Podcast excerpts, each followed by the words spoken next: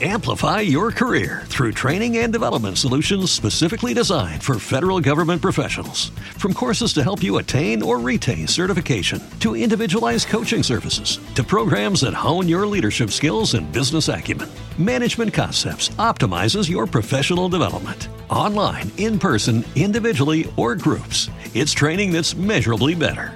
Learn more at managementconcepts.com. That's managementconcepts.com.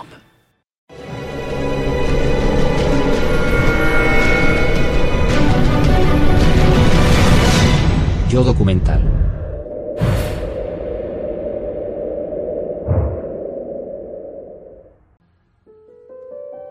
Un viernes de 1974, en Seattle, los estudiantes de la Universidad de Washington caminan por su inmenso campus. Van y vienen de clases. Hacen planes para el fin de semana.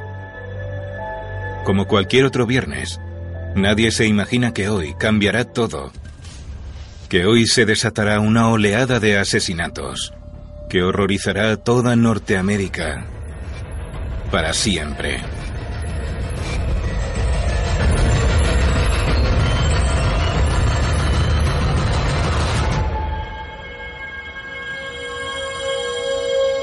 En la casa de Linda Healy, de 21 años, reina la tranquilidad. Este es su último año en la Universidad de Washington. Es una estudiante responsable y de buena familia. Todos la conocen por ser la locutora de la radio local de esquí. Soy Linda y os traigo noticias montañosas. Snoqualm Mi Pass ha amanecido bajo cero y con nieve en las carreteras.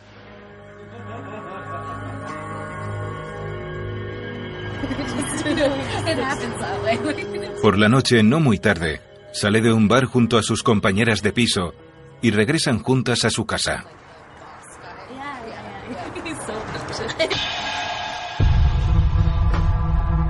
Unas horas después, un intruso se cuela en ella, entra en su habitación y...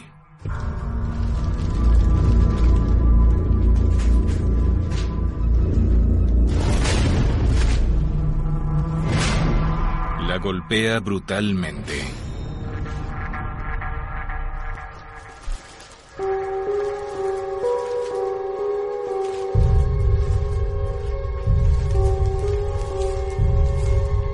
Antes de marcharse rehace la cama bañada en sangre.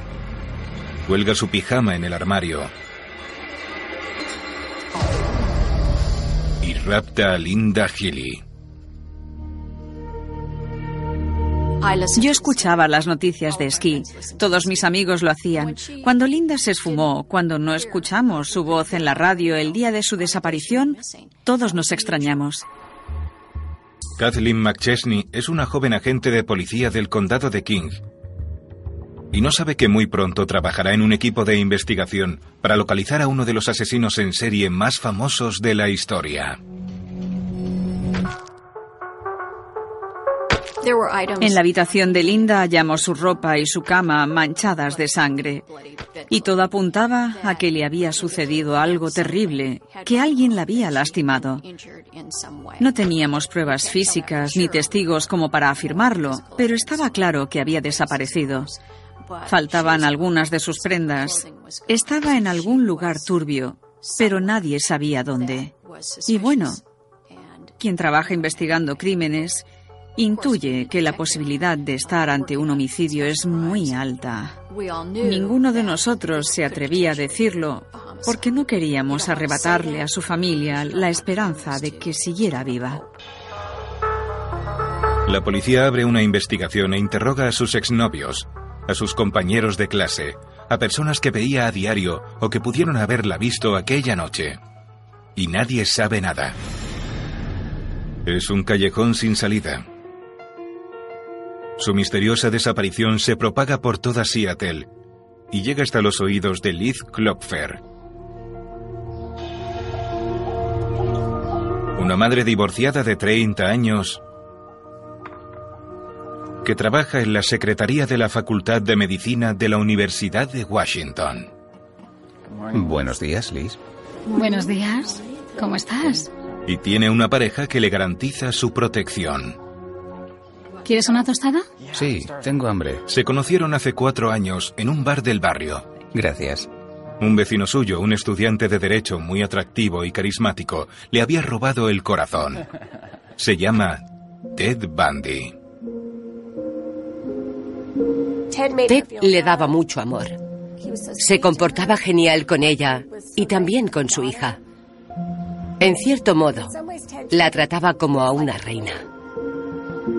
No solo estaba loca por él, le encantaba. Era gracioso y se llevaban de maravilla. Se portaba estupendamente con su hija, fruto de su anterior matrimonio. Estaba ganándose un lugar en su vida y eso le hacía muy feliz. Incluso ayudaba a Ted a pagarse su carrera de abogado. Sentía que iban a estar juntos para siempre. Aunque parezca ser fiable y tranquilo, Ted le oculta sus facetas más misteriosas y su pasado. Viven juntos, pero él insiste en conservar su apartamento. También coge el coche por la madrugada y se ausenta durante un tiempo. Liz sospecha que está viéndose con alguien. Y ella creía que era culpa suya. Pensaba que quizás no la veía atractiva y que se marchaba a otra parte en busca de placer. Pero Ted no está quedando con otras mujeres. Las está secuestrando y asesinando.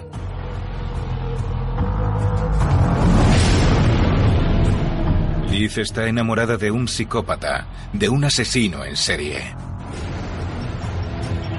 No tenía ni la más remota idea de que usaba y mataba mujeres para aplacar su apetito sexual. Por alguna razón, su mente no concebía el sexo sin la violencia y le resultaba muy difícil separarlos. Su espantosa obsesión está ligada con su triste pasado.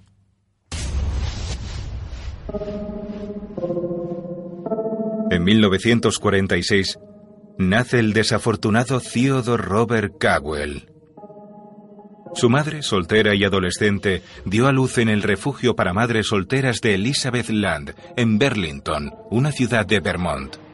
Su madre se lo llevó a casa de sus padres para que viviera con ellos y, como antes era muy vergonzoso ser madre soltera, todos fingieron que Ted era el hijo de sus abuelos.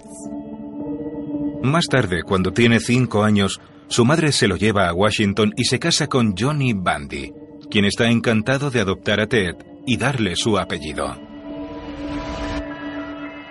Sin embargo, Ted, que viene de un pasado confuso y vacío, nunca lo reconoce como padre. Ni siquiera se identifica con sus raíces de clase obrera. Y esta ilegitimidad le perseguirá de por vida. Conforme crecía, la vergüenza lo iba traumatizando. Este sentimiento debe haberlo manifestado en algún lugar y de alguna forma, bajo mi punto de vista, era uno de los causantes de su locura. Y su perturbación está emergiendo. Unos 100 kilómetros de Seattle, en la Universidad Estatal de Evergreen, Donna Manson va a quedar con sus amigos para ir a un concierto de jazz en su campus. Como llega tarde, decide tomar un atajo, pero desaparece.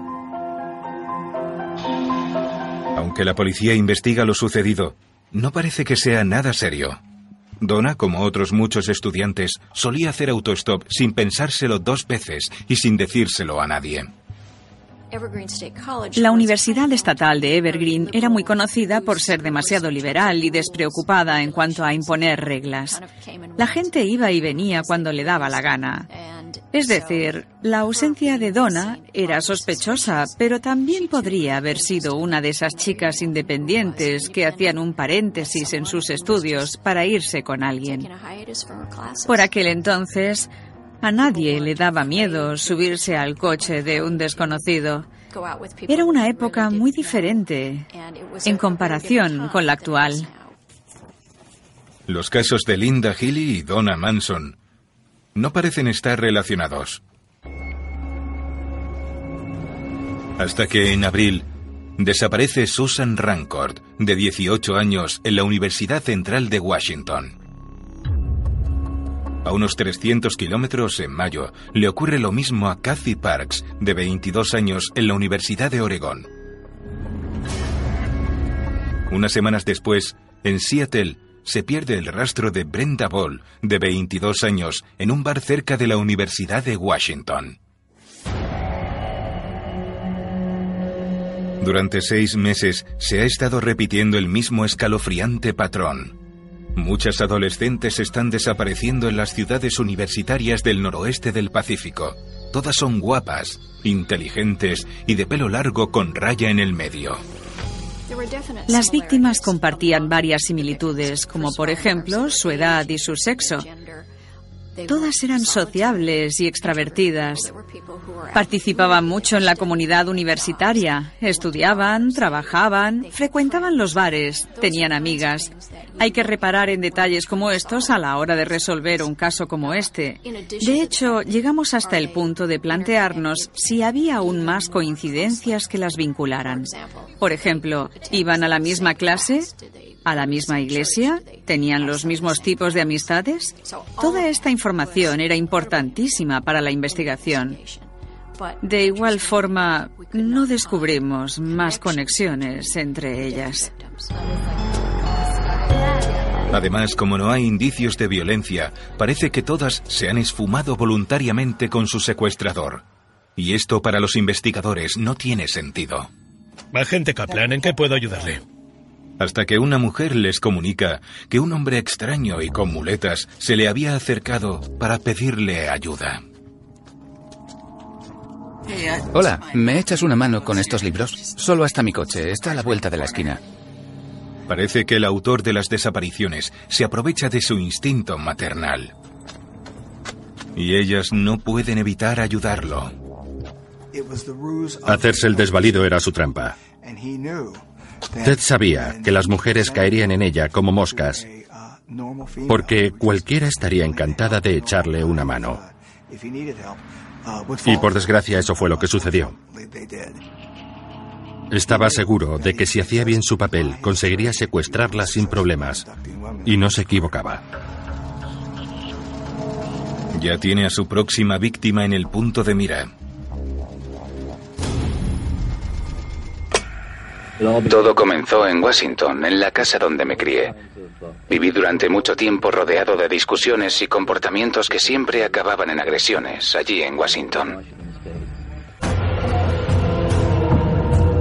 ¿Qué puede impulsar a un hombre a comenzar a raptar chicas una tras otra?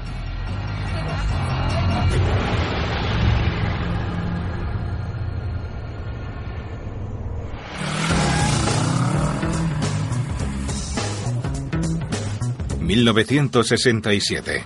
Ted Bundy es un estudiante de 19 años en la Universidad de Washington.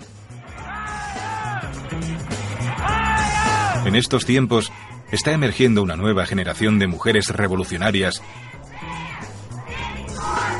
dispuestas a acabar con los ideales retrógrados y a librarse de las cadenas que les dictaban quién ser y qué hacer.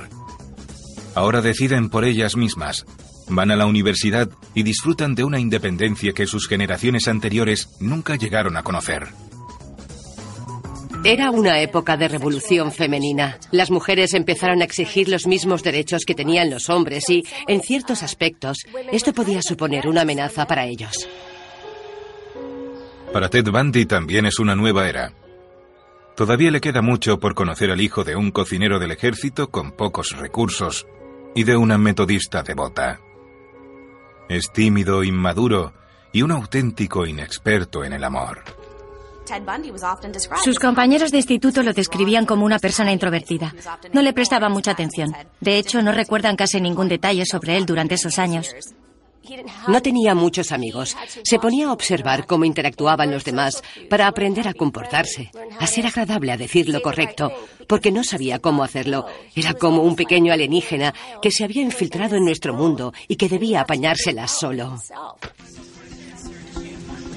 Pero una vez en la universidad, se va soltando. Ahora vive en una residencia y apoya al Partido Republicano. Era su manera de adaptarse a la vida y protegerse de ella. Ignoraba el vacío que sentía en su interior y pretendía ser alguien fuerte y poderoso que tenía todo bajo control. Justo lo contrario de lo que realmente era.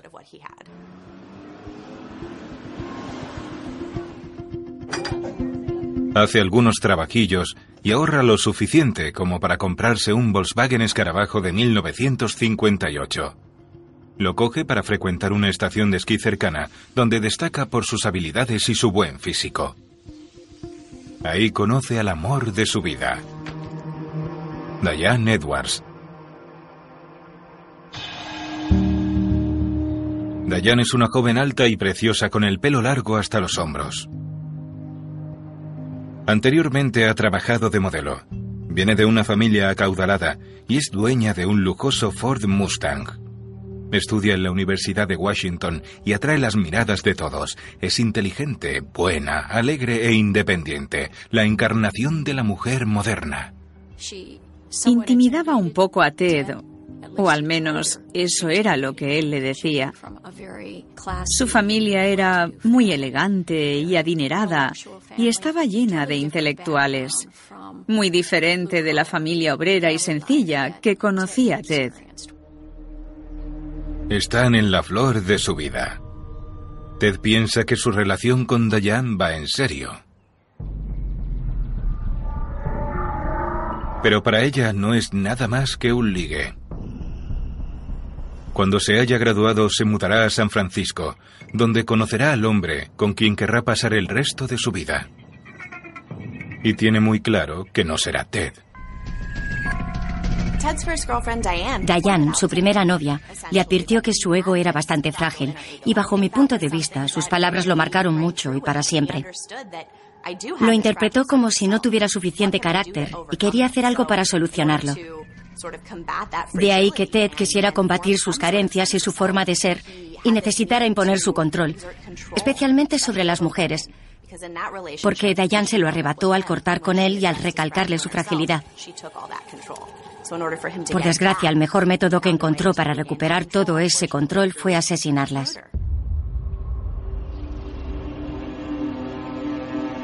Al llegar la primavera, Dayan corta con Ted, principalmente porque lo ve demasiado débil. En vez de defenderse, Ted reconoce que tiene razón. Ella quiere a alguien más ambicioso, más masculino, un hombre que lleve las riendas en una relación. Es posible que su ideal de pareja perfecta la estuviera perturbando demasiado y que, independientemente de si Ted podía serlo o no, ya no lo veía como antes. Por eso puso punto final a su relación y Ted quedó destrozado. En situaciones como esta, algo estalla dentro de ti. Muchas veces la única manera de superarlo y de reforzar tu ego es ignorarlo todo y empezar de cero siendo alguien nuevo.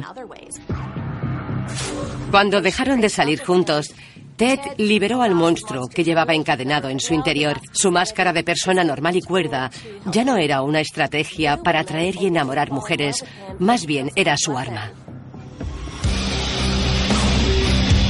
Si es lo que Dayan quiere, Ted le demostrará todo el control que posee.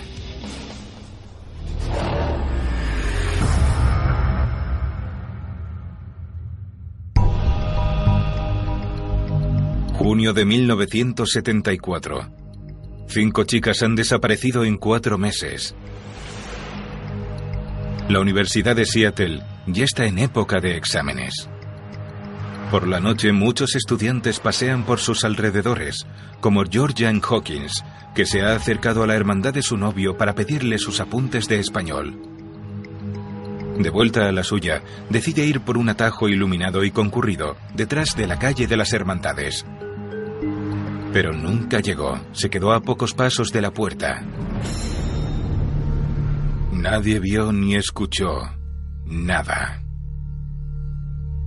Llevamos desde la madrugada del lunes sin tener noticias sobre Georgian Hawkins. La vieron por última vez en la Hermandad Beta y en esta calle, de vuelta a su vivienda que está a media manzana de aquí. Georgian tenía muy buenos amigos y amigas. Pues fue a ver a su novio, pero debía regresar a casa porque tenía un examen a la mañana siguiente. Como no se presentó, fui a hablar con el profesor y me comentó que le había sorprendido mucho que no apareciera.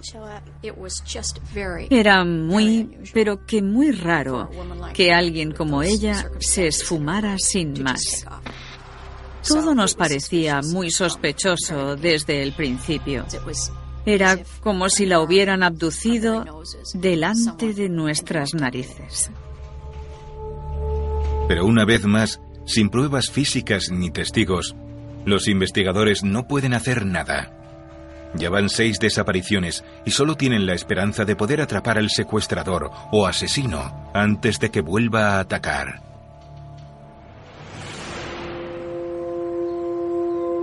Al otro lado de la ciudad, la novia de Ted, Liz Klopfer, conoce el tema de las desapariciones, pero ni ella ni sus conocidos y amigos en común sospechan de él.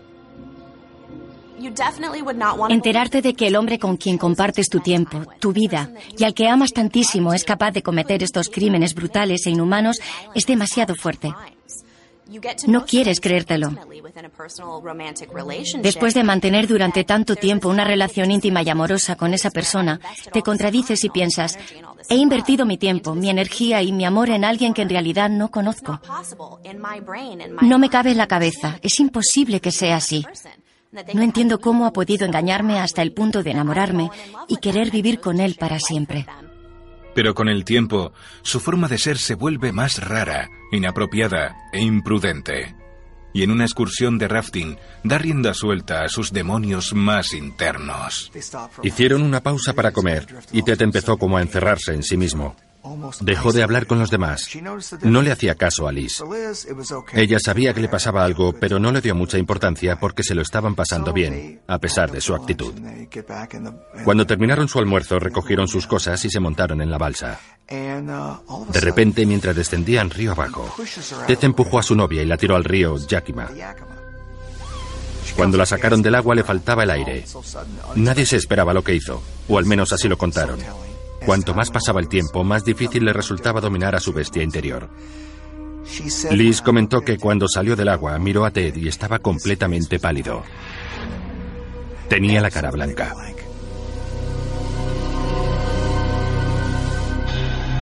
Amplify your career through training and development solutions specifically designed for federal government professionals. From courses to help you attain or retain certification, to individualized coaching services, to programs that hone your leadership skills and business acumen, Management Concepts optimizes your professional development. Online, in person, individually, or groups, it's training that's measurably better. Learn more at managementconcepts.com. That's managementconcepts.com. Introducing new and advanced Benefiance Wrinkle Smoothing Eye Cream by Shiseido. Now even better to boost smoothness around the eyes. 96% saw reduced wrinkles and diminished dark circles in just seven days. Targets five types of eye wrinkles, including around the eye, inner corner, under eye, crow's feet, and frown lines, plus dark circles and puffiness. For smoother, brighter eyes, find Shiseido Benefiance Wrinkle Smoothing Eye Cream at Macy's.com or a Macy's near you. Consumer tested by 110 women. Además, los objetos que Liz ha estado hallando en el apartamento de Ted eran de lo más extraños. Muletas y vendas de yeso. No está herido ni lesionado. ¿Para qué necesita todo esto? Poco después, a mediados de julio, en un parque junto a un lago muy conocido y a plena luz del día, libera de nuevo al monstruo de su interior. Dos veces en la misma tarde. Durante un día soleado, en el Parque Estatal del Lago Sammamish, a las afueras de Seattle, una buena cantidad de personas estaban disfrutando de su picnic y de los diferentes eventos que tenían lugar en el parque. Como suele hacer, se fija en chicas atractivas, como Jenny Sott, de 23 años. Trabaja en Seattle, es asistenta social y tiene el pelo largo y rubio. Está tomando el sol de mediodía, como todos los demás. Hola, me llamo Ted. Hola. Hasta que un hombre vestido con ropa de tenis blanca y con un cabestrillo en un brazo se le acerca. Resulta que voy de camino a mi lancha. La gente de su alrededor escucha la conversación. Pero creo que yo solo no puedo meterla en el agua. Ya lo veo. ¿Te ayudo? Sí, si no te importa, solo será un minuto. Claro, no importa. Gracias. Faltaría más. Y nunca más la vuelven a ver. Era un manipulador muy calculador e inteligente. Lo dejaba todo preparado y luego compraba escayolas, sillas de ruedas, muletas, lo que mejor encajara con su plan. Así, cuando entraba en acción, sabía a la perfección cómo actuar para controlar en todo momento tanto la situación como a sus posibles víctimas. Sus movimientos se vuelven más atrevidos y descuidados. De hecho, regresa el mismo día con ganas de más. No le basta con una, necesita secuestrar a otra. A Denise Naslund, de 18 años. Está acompañada de su novio y otra pareja, pero decide ir al baño sola. Y nunca volvió de allí.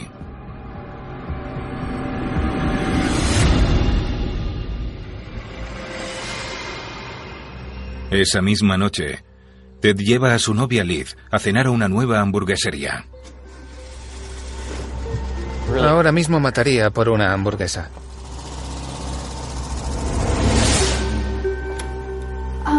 Aparte de ir a ese sitio, no hicimos nada más en especial. Años después, Liz revive esa noche durante un interrogatorio en la comisaría. El 14 de julio, cuando desaparecieron dos mujeres en el lago Sammamish y fuimos a cenar juntos, dijo que se había comido dos hamburguesas y que estaban buenísimas. También me aclaró que no se había olvidado de lo que había hecho antes de eso, sino que no lo recordaba y que seguramente no sería nada importante. Ted Bundy era un actor de primera categoría. Solo basta ver su comportamiento de aquel día para comprobarlo. Después de todo lo que hizo con esas dos mujeres, después de asesinarlas y de tener relaciones sexuales con sus cadáveres, porque también era un necrófilo,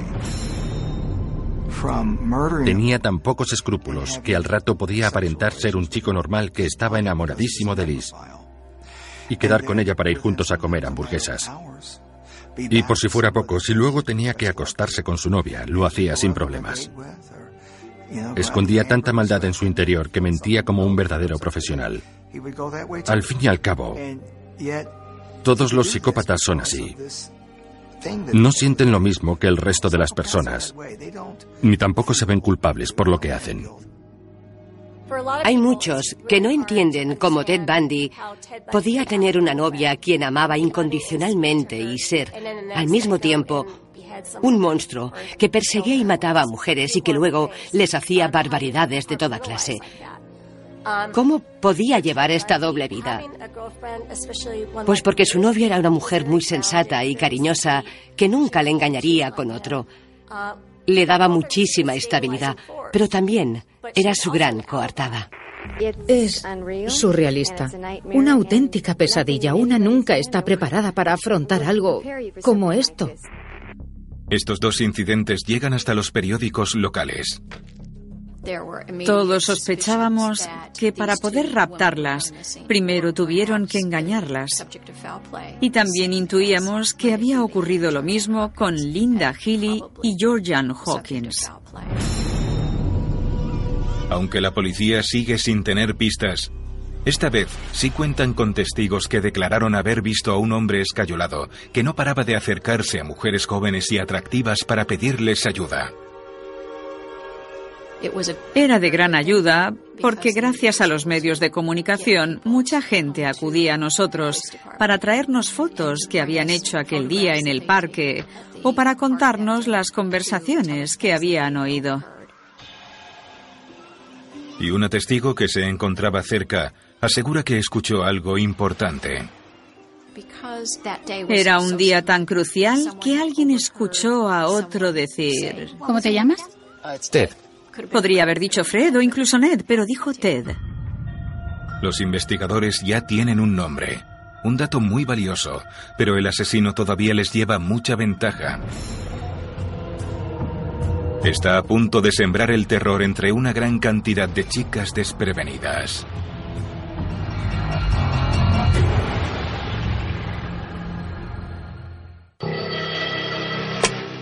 Llevaba un maletín y andaba con muletas. La golpeé con una palanca y la dejé inconsciente. Luego la esposé y me la llevé en el coche.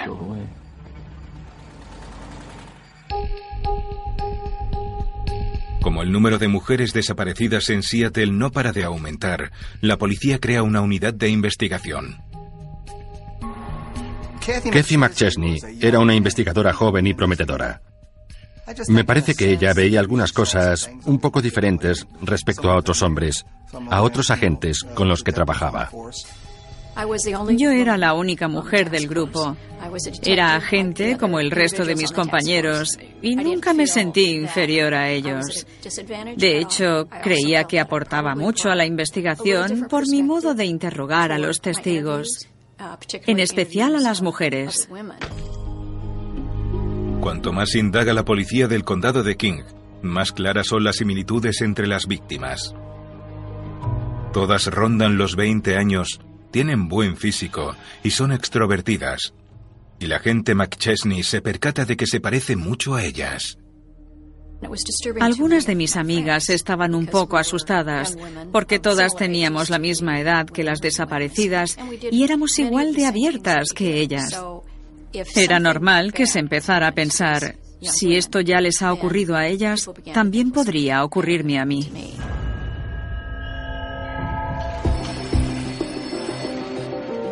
Y como no paran de recibir testificaciones, los investigadores ya tienen una pequeña idea de la apariencia física del secuestrador y de su coche. Más de un testigo aseguró haber visto un Volkswagen escarabajo de color marrón no beige. Estas fueron las primeras pistas reales que conseguimos.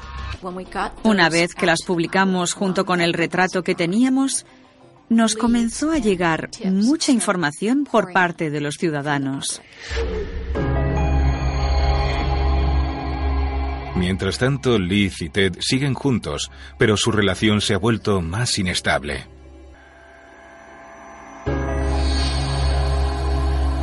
Liz está muy preocupada porque su vida sexual se ha convertido en algo desagradable e insufrible. Ted se aburrió del sexo normal. Quería atarla, inmovilizarla. Liz tenía sus dudas, pero al final accedió. Y en cuanto lo hizo, Ted fue directo al armario. Cogió algunas de sus medias y la ató de tal manera que pensó que sabía hacerlo demasiado bien. Incluso intenta asfixiarla. Él no buscaba satisfacerse. Lo que realmente quería era imponerse usando la violencia para desprenderse de toda la rabia que contenía, para desahogarse. En la cama era muy despiadado con Liz. Pero no porque le hiciera daño, sino porque era demasiado bruto, porque no la trataba como a un ser humano o como a alguien a quien quería. No se puede decir que hacían el amor porque la veía como un objeto.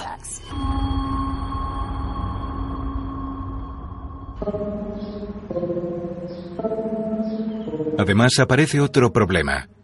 Los compañeros de trabajo de Liz se han dado cuenta de que el retrato que publicó la policía se parece bastante a Ted y de que conduce un Volkswagen. Un día por la mañana, mientras trabajaba, se le acercó un amigo suyo con el boceto en la mano. Y supongo que para hacerse el gracioso le dijo, Oye, ¿has visto esto? Este tío se llama Ted y se parece un poco a tu Ted. Encima ambos tienen un Volkswagen. Aunque para él todo esto fuera una simple broma. Cuando ella se fijó bien en el dibujo, le cayó como una patada en el estómago. Creo que esto fue la gota que colmó el vaso, la razón que la impulsó a llamar a la policía. Por un lado no quería traicionar a su novio, pero por otro no podía sacarse de la cabeza todas estas extrañas coincidencias y al final decidió llamar. Disgustada se pone en contacto con la policía, pero de forma anónima. No quiere revelar demasiada información porque, si se equivoca, puede perjudicar la carrera de Ted como abogado. Pienso que una parte de Liz sabía que Ted era el autor de estos crímenes violentos o al menos que estaba haciendo algo fuera de lo normal. Pero Ted no es más que un educado estudiante de derecho sin antecedentes. Como la policía cree que no es información de gran utilidad, la entierra entre un montón de papeles. Para nosotros las pistas siempre son más que bienvenidas. Aún así, es muy difícil lidiar con todos los datos que nos llegan y evaluarlos correctamente. Tienes que asegurarte de que estás atando cabos, si es que hay cabos que atar, y de que estás siguiendo las pistas adecuadas en vez de estar perdiendo el tiempo con nimiedades. Ted Bundy, por su parte, percibe que está bajo sospecha y se plantea terminar sus estudios en otro estado. De hecho, ya ha solicitado una plaza en la Facultad de Derecho de la Universidad de Utah, en Salt Lake City. Liz, ahogada en un mar de dudas, se convence de que su traslado es algo positivo. Así se centrará en su carrera profesional y en su futuro junto a ella. Mudarse formaba parte de su plan, o así lo veo yo. Ted sabía que, si la policía se le acercaba demasiado, sería su fin. Le arrebatarían el único modo que conocía de complacer sus necesidades macabras. Pero el 7 de septiembre de 1974, pocos días antes de que Ted abandonase Washington, dos cazadores encuentran una atrocidad en la ciudad de Issaquah, en las afueras de Seattle.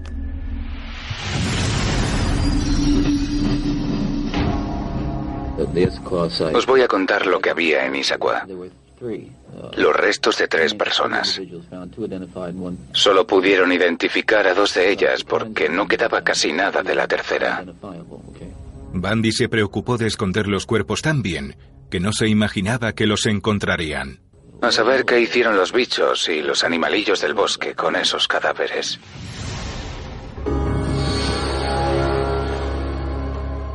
Unos meses después de la desaparición de Jenny Sod y Denise Naslund en el parque Samamish, dos cazadores descubrieron varios restos de personas a unos kilómetros del lugar.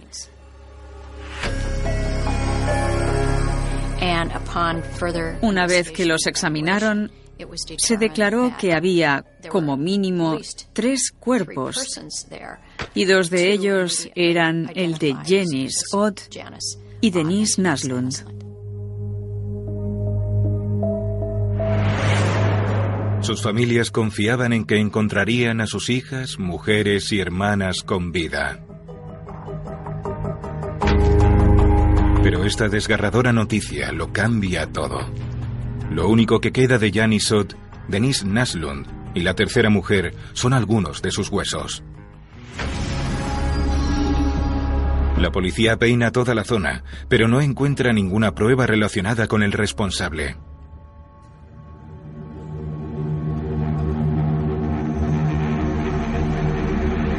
En cuanto se propaga este horrible hallazgo, se desata el pánico.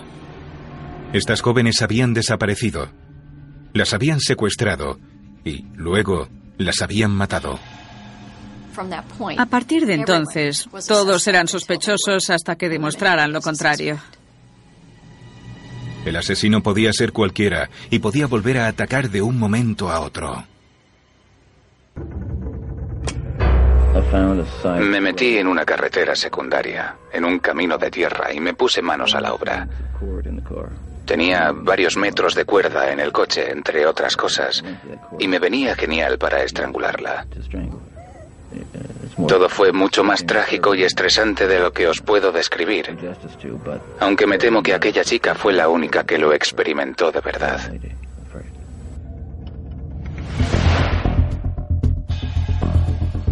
En Washington, los agentes del condado de King, Bob Keppel y Kathleen McChesney, disponen de una nueva forma de gestionar todas las pistas que poseen. Ya cuentan con 2.500 sospechosos y 1.000 Volkswagen. Puede resultar muy difícil de creer, pero no teníamos ni portátiles ni ordenadores por aquel entonces. Solo podíamos usar unos que pertenecían al estado de Washington y fueron cruciales tanto para determinar cuántos Volkswagen Escarabajo estaban registrados en ese momento como para obtener datos del Departamento de Vehículos Motorizados. Gracias a ellos, hicimos una base de datos donde introdujimos lo que habíamos recopilado sobre nuestros mil sospechosos. Esa base de datos contiene todo tipo de información como los amigos y compañeros de las víctimas, sus acosadores sexuales y todos los TED que poseen un Volkswagen. Realizan dos búsquedas distintas y obtienen en ambas el mismo nombre. Ted Bundy. Pero como tienen una infinidad de pistas, Bundy permanece entre los 100 primeros posibles culpables. Contábamos con un nombre, Ted, lo cual nos daba cierta ventaja. Pero no podíamos valernos solo de eso, porque podía ser un nombre inventado o podían haberlo escuchado mal. La policía desconoce que el asesino se encuentra a más de mil kilómetros de distancia, en Salt Lake City. Ahora Ted Bundy estudia Derecho en otra universidad. Sin embargo, no se centra en la carrera y descuida su formación. Al principio, solo asiste a clase dos o tres días. Necesita deleitarse con sus oscuras fantasías. Si son impulsos que no pueden controlar, los asesinos en serie no paran de actuar. En su interior albergaba algo perverso. La mayoría de las personas que experimentan algo así intentan pararse los pies para evitar que vaya más. Se esfuerzan por ser buenos y luchan por no hacer realidad sus sueños descabellados. Pero Ted Bundy quiso llevarlos a cabo para colmarse y llegó a crear, según sus palabras, otra identidad.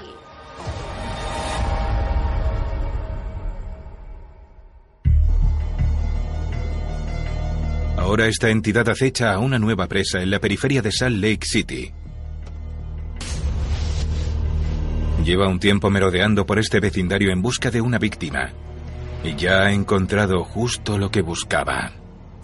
Ted Bundy elegía muchachas que le recordaban a su primera novia, Diane. Es decir, chicas que fueran guapas y mostraran seguridad en sí mismas.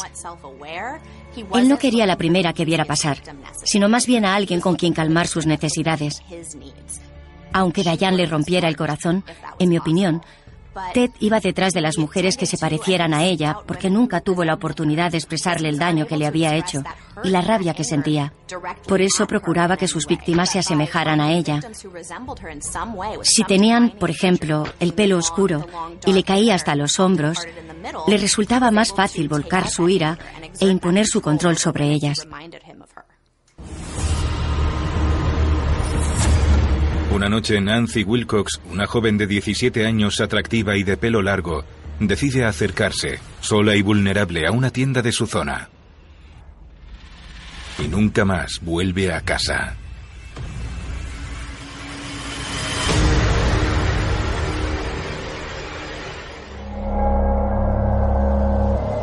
Nueve días después, Rhonda Stapley, una estudiante de farmacia de la Universidad de Utah con 21 años, espera un autobús que nunca cogerá.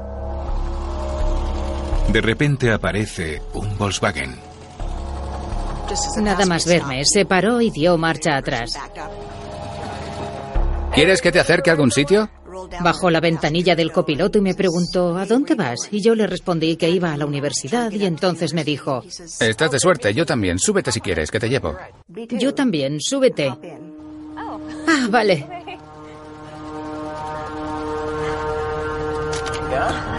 Muchas gracias. De nada, es un placer. ¿Dónde estudias? Pues en la Facultad de Derecho.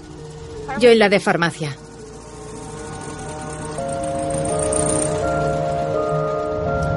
Oye, ¿te importa que me pase un momento por el zoo? Tengo que hacer un recado. Ah, por supuesto que no. El zoológico estaba cerca de la universidad y bueno, yo estaba con un estudiante de derecho muy mono. Pensé que igualmente llegaría antes a mi casa en su coche que en el autobús.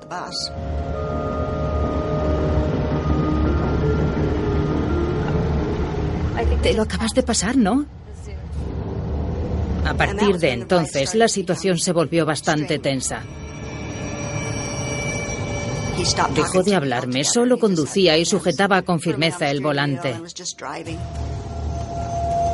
Me imaginé que estaba buscando algún sitio para enrollarse conmigo. Al final, aparcó entre unos árboles Apagó el motor, se giró hacia mí, se acercó y me dijo muy, muy despacio. ¿Sabes una cosa? ¿Qué? Voy a matarte.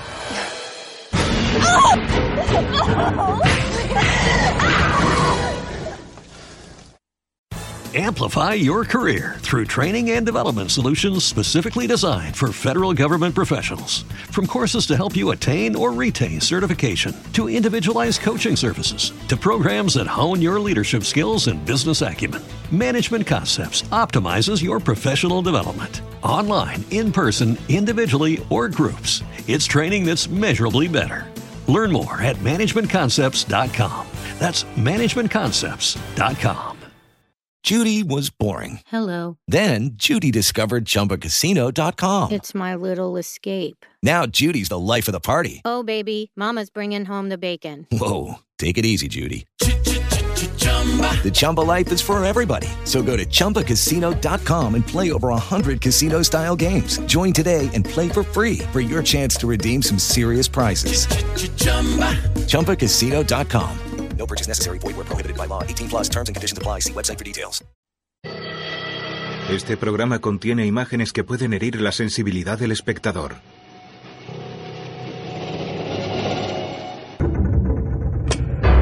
Me metí en una carretera secundaria, en un camino de tierra, y me puse manos a la obra. Tenía varios metros de cuerda en el coche, entre otras cosas, y me venía genial para estrangularla.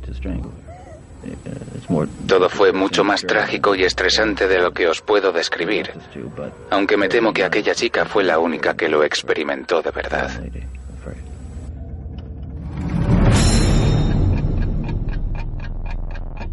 Un asesino en serie anda suelto. Lo que les hacía a esas mujeres era una pesadilla. Es tan encantador y atractivo que sus víctimas nunca sospechan nada hasta que es demasiado tarde. Era muy calculador y manipulador. Entonces el extraño de voz aterciopelada se convierte en un monstruo lleno de rabia. Los ojos se le pusieron prácticamente negros, no había más que maldad. Con un apetito mórbido tan demoníaco que ha sorprendido hasta los agentes más curtidos. A todos nos dan escalofríos. ¿Qué hacía con ellas? Ha servido de inspiración para personajes como Buffalo Bill en El silencio de los corderos.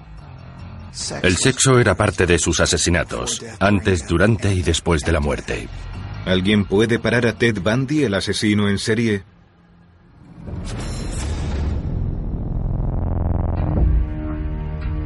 ...1974... Un asesino en serie ha estado secuestrando y asesinando a mujeres en el noreste del Pacífico. A Georgian Hopkins se la vio por última vez el lunes poco después de medianoche. Estuvo en la casa Beta y volvía a su casa, a tan solo una manzana de este callejón. En un brote de locura, ha matado a casi nueve víctimas. ¿Me echas una mano con estos libros? Solo hasta mi coche, está a la vuelta de la esquina. El asesino es cuidadoso, casi no deja pruebas. Pero meses más tarde, los investigadores han hecho un tétrico descubrimiento en el bosque de Issaquah, cerca de Seattle. Allí han encontrado los huesos de Jani Sot, de 23 años, y Denise Naslund, de 19, ambas secuestradas por un apuesto desconocido que pedía ayuda con un velero. En ese momento, todo el mundo era sospechoso hasta que se demostrara lo contrario. También han encontrado un hueso perteneciente a una tercera víctima, Georgian Hawkins, de 18 años. Volvía a casa andando desde su hermandad. Estaba a pocos pasos de su casa cuando de repente desapareció.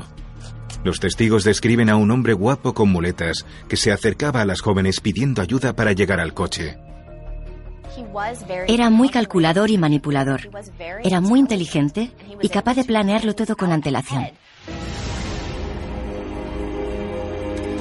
Han desaparecido cuatro mujeres más. Linda Healy, de 21 años, Kathy Parks, de 22, Susan Rancor, de 18, y Brenda Ball, de 22. Todas eran mujeres jóvenes, guapas, inteligentes y de pelo largo, con raya en medio, y todas han desaparecido cerca de campus universitarios. No hay duda de que el asesino tenía un patrón y lo que hace con sus víctimas es aterrador. Bundy era un sádico sexual. Admitió haber decapitado al menos a 12 personas. Ahora los investigadores tienen un nombre, un retrato y un posible modelo de vehículo. También están desbordados con más de 2.000 pistas. Pudimos meter parte de la información que teníamos sobre miles de sospechosos en una base de datos. Mientras tanto, en Washington, las mujeres están en alerta máxima y la policía se da prisa por encontrarlo.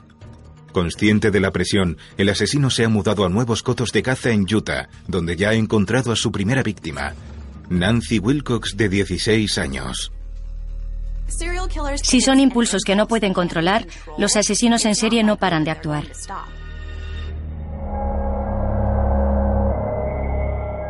Nueve días después, Rhonda Stapley, de 21 años, estudiante de farmacia en la Universidad de Utah, espera un autobús que nunca llegará. Cuando a su lado pasa un Volkswagen. Ella es una de las pocas que se topará con el diablo, sobrevivirá y vivirá para contarlo. Cuando pasaba por mi lado, se paró, dio marcha atrás y retrocedió. ¿Necesitas que te lleve a algún sitio? Bajó la ventanilla del copiloto y me preguntó, ¿a dónde vas? Yo le respondí que iba a la universidad y entonces me dijo, yo también, súbete. Sube, que te llevo. Ah, vale. Aquello no era autostop.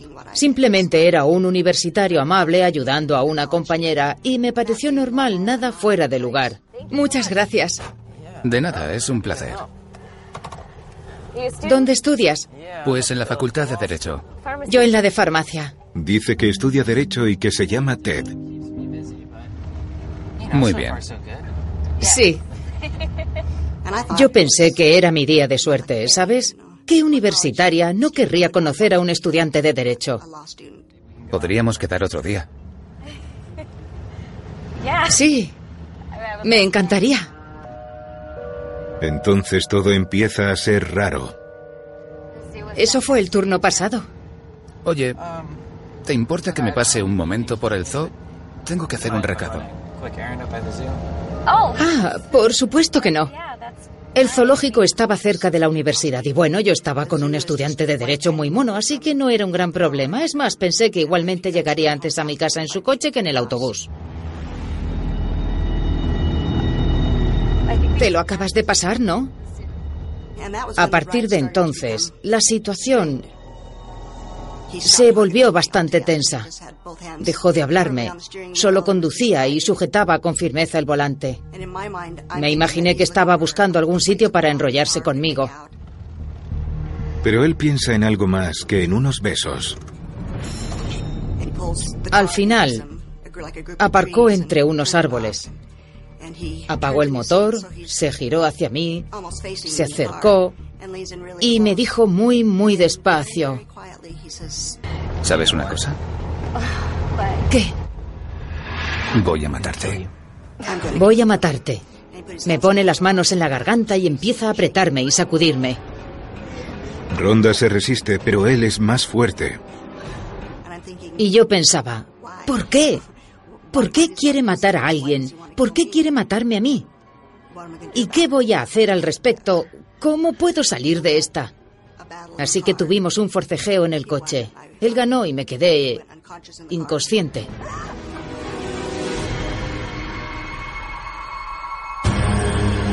Horas más tarde, fuera del coche, Ronda recupera la conciencia. ¡Despierta! ¡Despierta! Lo tenía encima, dándome bofetadas como cuando intentas despertar a alguien. Me golpeaba las mejillas. Una y otra vez. ¡Despierta! En cuanto estoy consciente, me coge y empieza a pegarme una y otra vez. No, por favor, no. Yo estaba en el suelo llorando y pidiéndole que parase. En ese momento Ronda ve algo que nunca antes había visto y que nunca volverá a ver. La cara de un monstruo. De repente estaba furioso. Más furioso de lo que jamás he visto a nadie. Tenía los puños cerrados y las venas hinchadas en la frente y en el cuello, y la cara roja y brillante. Se inclinaba sobre mí, y por supuesto yo estaba allí tirada, llorando y suplicando por mi vida. Él dice... Te puedo matar cuando quiera. No tienes derecho a llorar y quejarte. Deberías agradecerme que sigas viva. Puedo matarte cuando quiera. Deberías dar gracias por seguir respirando. Durante las siguientes tres horas, Ted viola, estrangula y despierta a Ronda una y otra vez.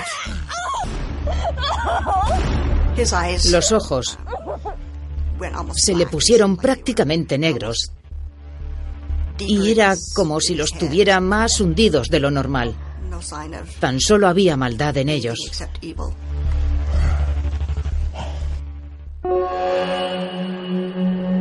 De algún modo sobrevive y horas después recupera el conocimiento. Está muy oscuro. Lo único que puede ver es la luz tenue del Volkswagen cercano. Es su única oportunidad de escapar. En cuanto me levanté y empecé a correr, me di cuenta de que llevaba los pantalones bajados alrededor de los tobillos, así que me tropecé uno o dos pasos y me caí, pero me caí en un riachuelo de la montaña que se movía a gran velocidad, lo cual me alejó de mi agresor. Cuando salí del río todavía llevaba las botas puestas y aún tenía buena parte de mi ropa. Podía subirme los pantalones y de alguna forma llegar a casa. Durante horas, Ronda merodea por el bosque pensando que su agresor podría ir pisándole los talones. Sin embargo, consigue volver al campus. Entonces me metí en un aula que estaba abierta. Entré en la facultad y me metí en un vestuario, me limpié como pude por si me cruzaba con alguien. No quería tener mal aspecto y me repuse lo mejor que pude. Durante 40 años, Ronda nunca contó su historia. Temía llevar la etiqueta de víctima de violación, un estigma que haría que la señalaran entre sus familiares y amigos conservadores. Pero hoy, Ronda se siente culpable por su silencio. En ese momento, decidí que nadie debía saber lo que me había pasado. Me sentía avergonzada, enfadada y estúpida por haberme metido en una situación tan peligrosa. Pensé que todos sabemos que no hay que hablar con desconocidos, que la gente diría, ¿por qué lo hiciste? Y que mi madre me haría volver a casa y abandonar mis estudios, dejar mi carrera y creí que la gente que me conocía me trataría de manera diferente. En aquellos tiempos, las enseñanzas de la Iglesia mormona decían que la virtud y la castidad eran los bienes más preciados de una mujer joven y que si llegabas a un punto donde tenías que renunciar a tu castidad o a tu vida, era mejor morirse antes que ir al infierno. Pero yo no había muerto. Así que me sentía culpable también por no poder justificar eso ante Dios, ya que no era pura ni casta y no era digna de un buen hombre. Todas esas ideas y sentimientos me influyeron y no quise que nadie lo supiera. Para Ronda ha sido un aterrador encuentro con la muerte lo que le cambió la vida de una forma que aún intenta comprender.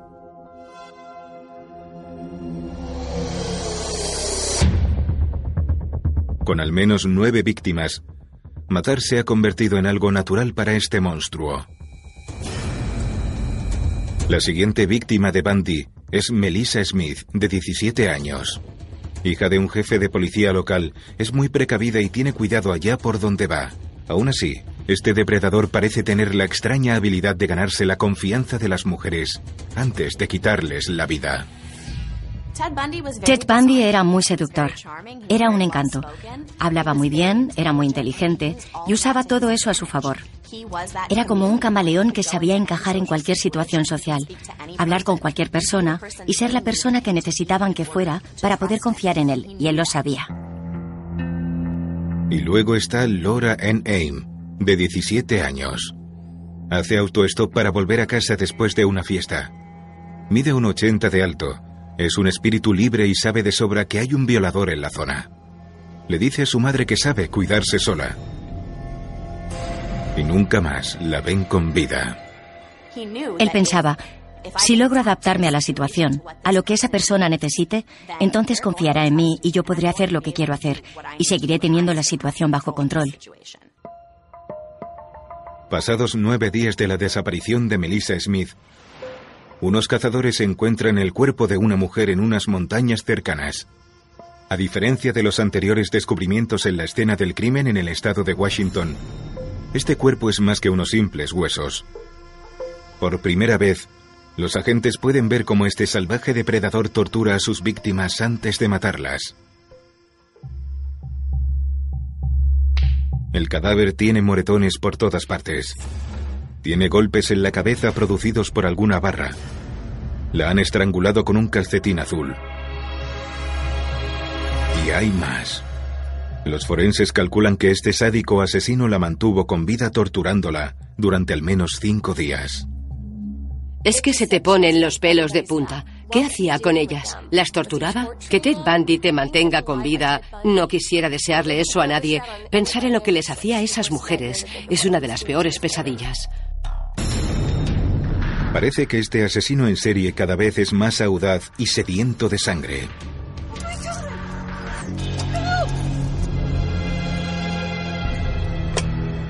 Ella dijo que iba a cenar o tomar algo, las dos cosas, con unos amigos suyos.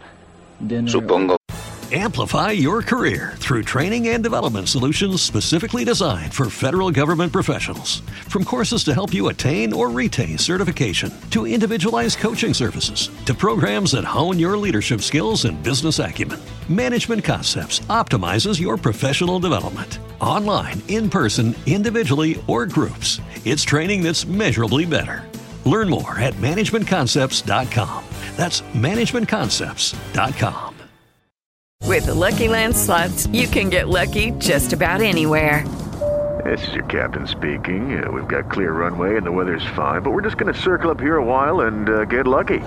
No, no, nothing like that. It's just these cash prizes add up quick. So I suggest you sit back, keep your tray table upright, and start getting lucky.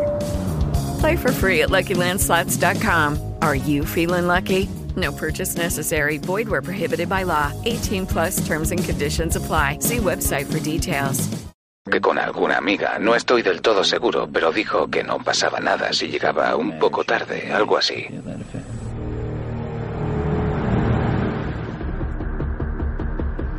Cuatro semanas más tarde, tras encontrar el cadáver de Melissa Smith, unos excursionistas hacen otro horrible descubrimiento a 130 kilómetros al norte de Salt Lake City, en las montañas de Wasatch. Es Laura N. Aim, la undécima víctima conocida. Ha sido golpeada, violada y estrangulada, y una vez más, la policía encuentra un traumatismo por objeto contundente en la cabeza. La han golpeado tanto que está casi irreconocible. Además hay un giro inquietante. El asesino le ha lavado el pelo a Laura y maquillado su cuerpo y el de Melissa. ¿Qué fantasía psicopática enfermiza está creando este monstruo? Que Ted Bundy maquillara a sus víctimas o las tratara como muñecas encajaba con su necesidad de perfeccionismo o de proyectar esa perfección al mundo. No se le veía con alguien que fuera un cualquiera, o menos que él.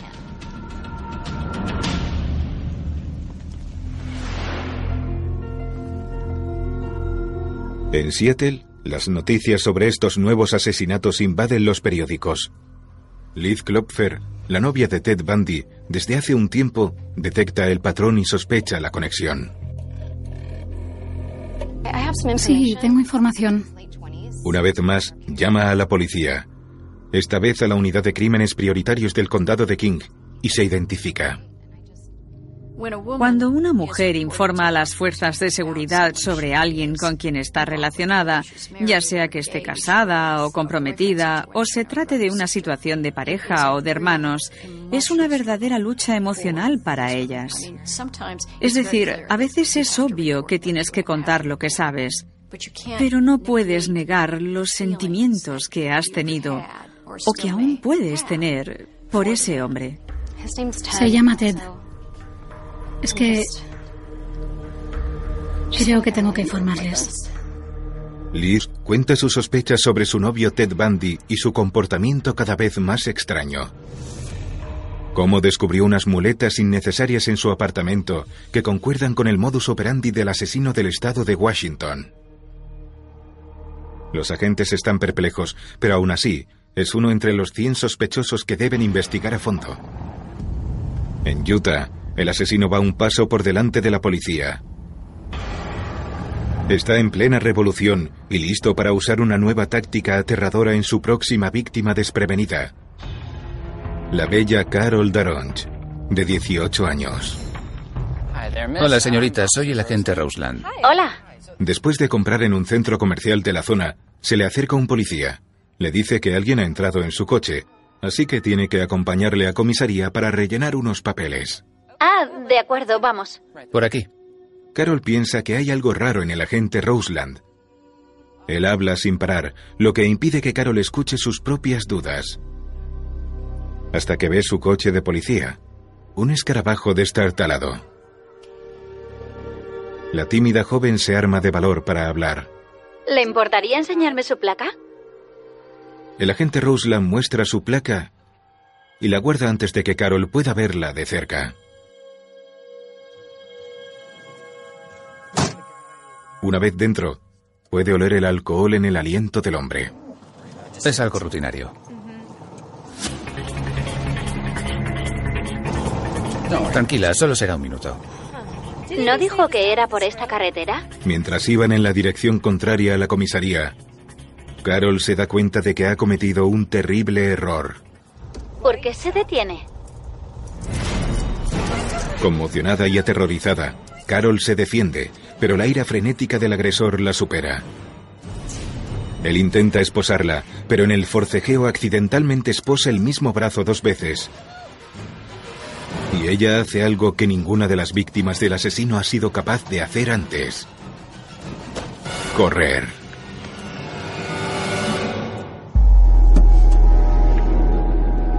Frustrado y rebosante de una enloquecida y violenta rabia, este monstruo está demasiado excitado como para rendirse.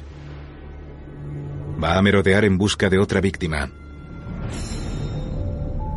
Debra Kent, de 17 años, y su familia acuden a una obra de teatro en un instituto de la zona. Debra sale antes de tiempo para recoger a su hermano en una pista de patinaje y desaparece. Mientras tanto, la policía encuentra una llave de esposas, pero poco más, hasta que un testigo clave se presenta. Sí, señora. Gracias por venir. Dígame, ¿qué vio?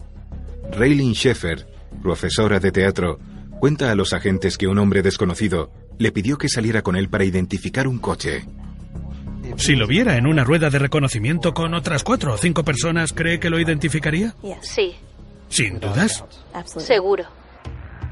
El asesino está tan consumido por sus enfermizas pasiones que se está volviendo descuidado. Parece que la bestia salvaje de su interior se ha vuelto tan voraz que nubla su propio juicio. En Seattle, la noche después de la desaparición de Debra Kent, Diga. Liz Klopfer, la novia de Ted Bundy, recibe una llamada. Es Ted. Con los recientes secuestros y asesinatos en Salt Lake City, es consciente de que las coincidencias son evidentes. A ella le sorprende la llamada a estas horas de la noche, casi a medianoche en Utah. Habla raro por el teléfono. Sin que Liz lo supiera, acababa de capturar a su siguiente víctima, que estaba en ese momento o acostada en el escarabajo, cubierta con una manta, o en el suelo del sótano, y solo la mantendría con vida un día antes de deshacerse de su cuerpo. Fue un intento de Bundy de alejarse del horrible acto que estaba cometiendo. Quería conectar con Liz, y eso no era algo habitual en Bundy. Siempre me iba por las ramas. Nunca le he contado a nadie las cosas más fuertes, pero lo he repasado en mi propia mente para intentar entenderlo. ¿Qué es lo normal? No hay nada normal en todo esto. Liz no puede deshacerse de la sensación de que algo va mal. Lee los periódicos de Utah buscando casos similares a los asesinatos y desapariciones en Washington. Una parte de ella sabía que algo pasaba y probablemente le costó ayudar a meterlo entre rejas. Pero sabía que eso era lo que tenía que pasar, que eso era lo correcto. Liz habla con los agentes de Seattle varias veces, pero todavía tienen que investigar cientos de pistas potenciales, así que esta vez llama a la oficina del sheriff de Salt Lake City. Ellos también estaban al tanto y al acecho. Pero hay pocas pruebas para seguir adelante. Liz está muy afectada. Se siente como una traidora hablando con la policía a espaldas de Ted. Pero, ¿y si sus sospechas son ciertas? ¿Es su encantador novio un asesino psicópata? En un mundo ideal, un mundo perfecto, nadie se relacionaría con alguien así. Así que no es de extrañar que una mujer piense, espero que no sea él. Ojalá puedan demostrarme que no es él.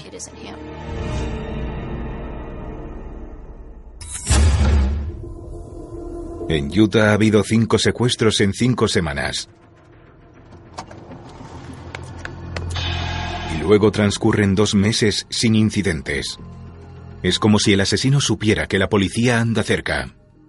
Se quedaba en un sitio, cometía unos cuantos crímenes y si la policía se acercaba demasiado se marchaba. Pero todo eso cambia a 600 kilómetros al sureste de Salt Lake City.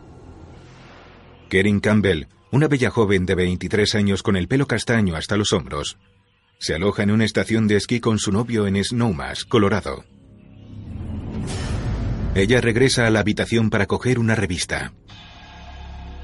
Y no se la vuelve a ver con vida. Él sabía esquiar. También sabía, y esto es importante, que la mayoría de las personas en una estación de esquí no se conocen, que todos son desconocidos. Él era uno más y contaba con que eso le ayudaría. Pasa un mes. Sin testigos y sin pruebas de forcejeo, hay sospechas de que Kerin se haya ido con otro hombre. Pero todas las dudas se disipan cuando hallan su cuerpo congelado a menos de tres kilómetros de la estación. Su cadáver maltratado revela el dolor y el sufrimiento que Kerin soportó. Como a las demás, el asesino le aplastó el cráneo y la estranguló con tanta fuerza que le rompió los huesos del cuello. Es la decimocuarta víctima conocida de Bundy. En algún momento recuperó el conocimiento. Recuerdo, entre otras cosas, que me preguntó quién era yo y todo eso.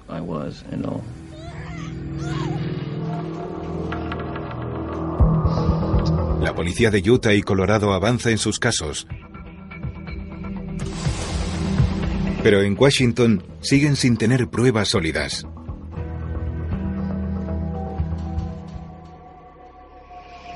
Entonces, en marzo de 1975, cerca de la ciudad de North Bend, en las laderas de Taylor Mountain, cerca de Seattle, dos estudiantes de silvicultura del estado descubren algo espeluznante.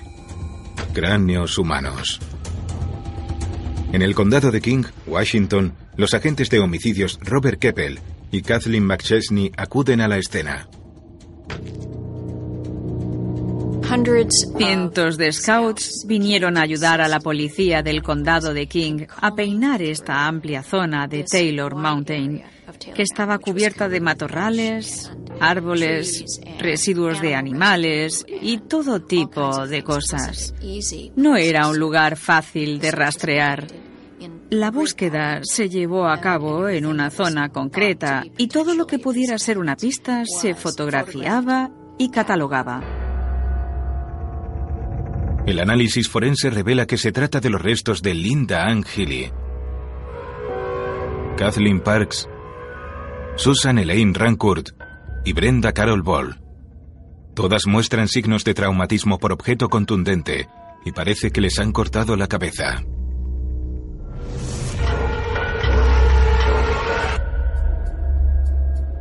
Seis semanas más tarde, en otra estación de esquí, esta vez en Vail, Colorado, La monitora de 26 años, Julie Cunningham, de media melena, se dirige a un bar a tomar una copa con una compañera de habitación, cuando ella también desaparece. Un mes más tarde, en abril, en una parada en el camino entre Vail y Salt Lake City, en Grand Junction, Colorado, otra monitora de esquí, Denise Oliverson, de 25 años, también desaparece. Al igual que las demás, tiene el pelo largo y raya en medio.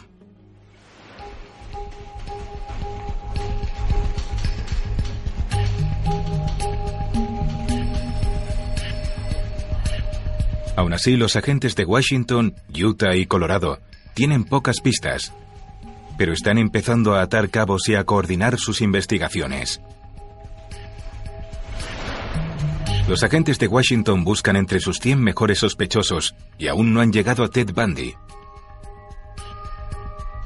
El agente de Colorado, Mike Fisher, contacta con el agente de Utah, Jerry Thompson. Bueno, el vehículo coincide. Es un escarabajo. Acuerdan compartir recursos. Las investigaciones empiezan a avanzar, pero no lo suficiente para las próximas víctimas del asesino. Los nuevos casos de chicas desaparecidas parecen encajar en el perfil del depredador. Lynette Don Culver, de 12 años, está almorzando en su instituto de Pocatello, Idaho, cuando desaparece. Y luego Susan Curtis, de 15 años, está en una conferencia de jóvenes mormones en Provo, Utah, cuando desaparece. Estas sombrías revelaciones significan que este monstruo ya no se dirige solo a mujeres adultas. Puede que ahora esté secuestrando a menores, manteniéndose fiel a su patrón, asesinándolas. En algún momento, este apetito, esta necesidad de mujeres, se vuelve tan abrumadora que ya no se anda con artimañas. Tiene que ir a la escuela y acercarse a niñas muy jóvenes, a las que se les dice que respeten a la autoridad. Irá tras ellas. Esto demuestra su desesperación. Buscó durante todo el día y la noche del 5 de mayo una universitaria. Así que sí, era un objetivo fácil. Y no tenía reparos en asesinar a estas niñas pequeñas, como lo haría con una mujer adulta.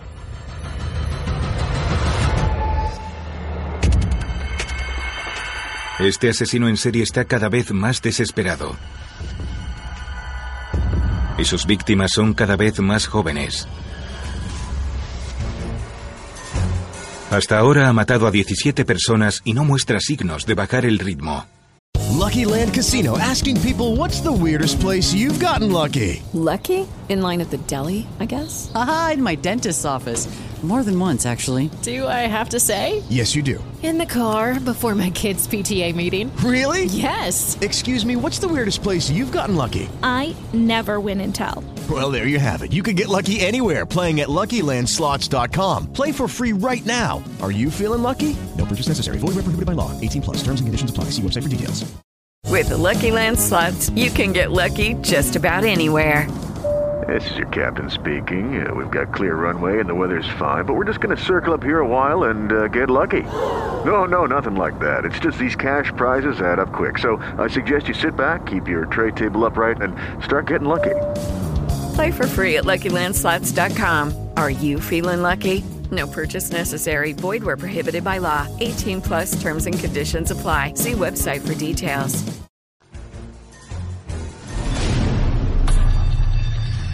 Los agentes avanzan en sus investigaciones y Bundy empieza a cometer graves errores. Justo dos semanas después de la desaparición de la joven Susan Curtis.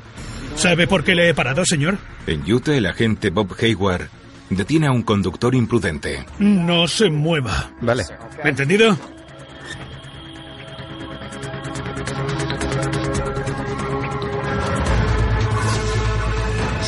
Llevaba unos objetos muy sospechosos. Tenía un pasamontañas, un par de medias con dos agujeros para que pudiera usarlas como máscara, unas esposas. Había otros artículos bastante inquietantes, como cordeles, cuerdas, cosas con las que podría recluir a alguien. Voy a arrestarle ahora mismo. Quiero que salga lentamente del vehículo con las manos en alto. Dese la vuelta y mire hacia la parte trasera del coche, por favor. Justo ahí, no se mueva. El sargento Hayward acusa al sospechoso de evadir a la policía y de posesión de herramientas de robo.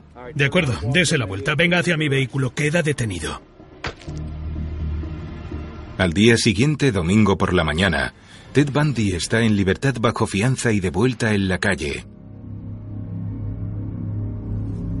Pero el lunes por la mañana, el agente de Utah, Jerry Thompson, al revisar los informes de las detenciones del fin de semana, repara en un caso con el nombre de Ted, un Ted que conduce un escarabajo.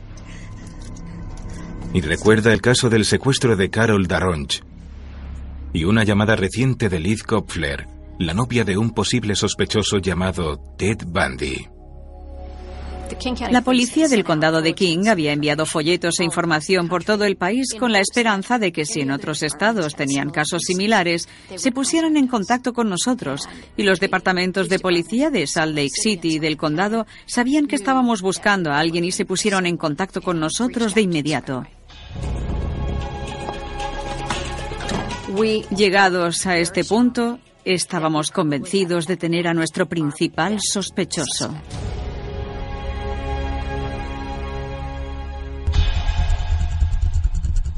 Cinco días después, los agentes vuelven a arrestar a Ted Bundy. Examinan su apartamento de Salt Lake City en busca de más pruebas. Allí dan con una serie de descubrimientos desconcertantes.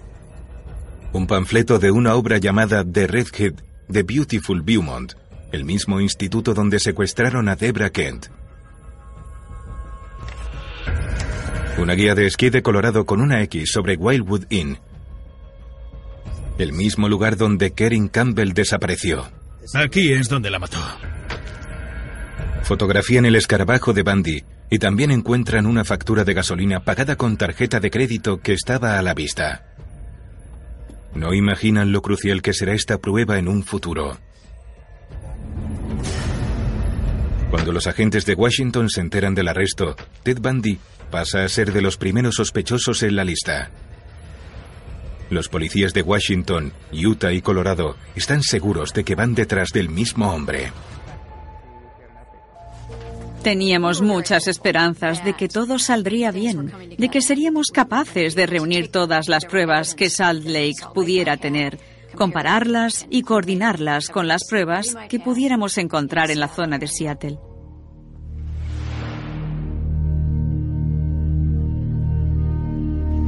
Pero la información más incriminatoria que conectaría a Bundy al asesinato dependía del único testigo superviviente, Carol Daronch. Todo dependía de su capacidad de identificar al sospechoso Ted Bundy, que era un seductor maestro en el arte de la manipulación. Carol. El agente Jerry Thompson trae un montón de fotos para que las vea. Me preguntaba si podría echarles un vistazo. Claro. Al principio parece dubitativa. Ninguna de las fotos parece recordarle al agente Roseland. Apartemos a este. Entonces el agente Thompson ve que Carol ha apartado una foto, la de Ted Bundy. Es el que más se le parece, pero no estoy segura.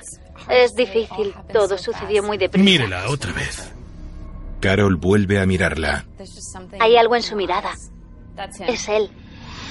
Es el agente Roseland.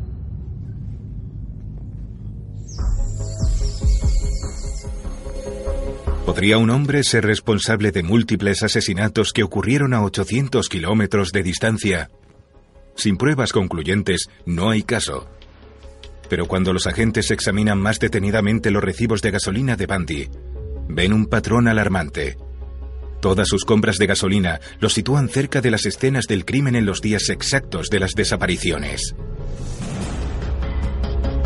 Pero ¿quién es este Ted Bundy? Parece ser un estudiante de derecho muy educado. Mi coche está a la vuelta de la esquina. Cuando llamó usted a la policía. Para saber más de él, el agente Thompson viaja a Seattle para interrogar a su novia Liz. El hecho de que esta mujer acudiera a nosotros por sí misma fue un paso enorme en la dirección correcta para establecer una conexión con ella. Esta conversación resulta Me reveladora. marché más de una vez. Liz cuenta que Ted a veces sale hasta tarde. Ha sido durante este último año. Lo conozco desde el 69. Con el tiempo ha ido viendo varios objetos extraños en su apartamento. Antes de que Ted se mudara, le ayudé a empaquetar sus cosas y encontré unas muletas en su armario. Una escayola con la forma de su brazo izquierdo. Estaba en su vestidor. También encontré ropa de mujer en una bolsa. Lo que más me asustó fue un cuchillo bastante grande que encontré en la guantera.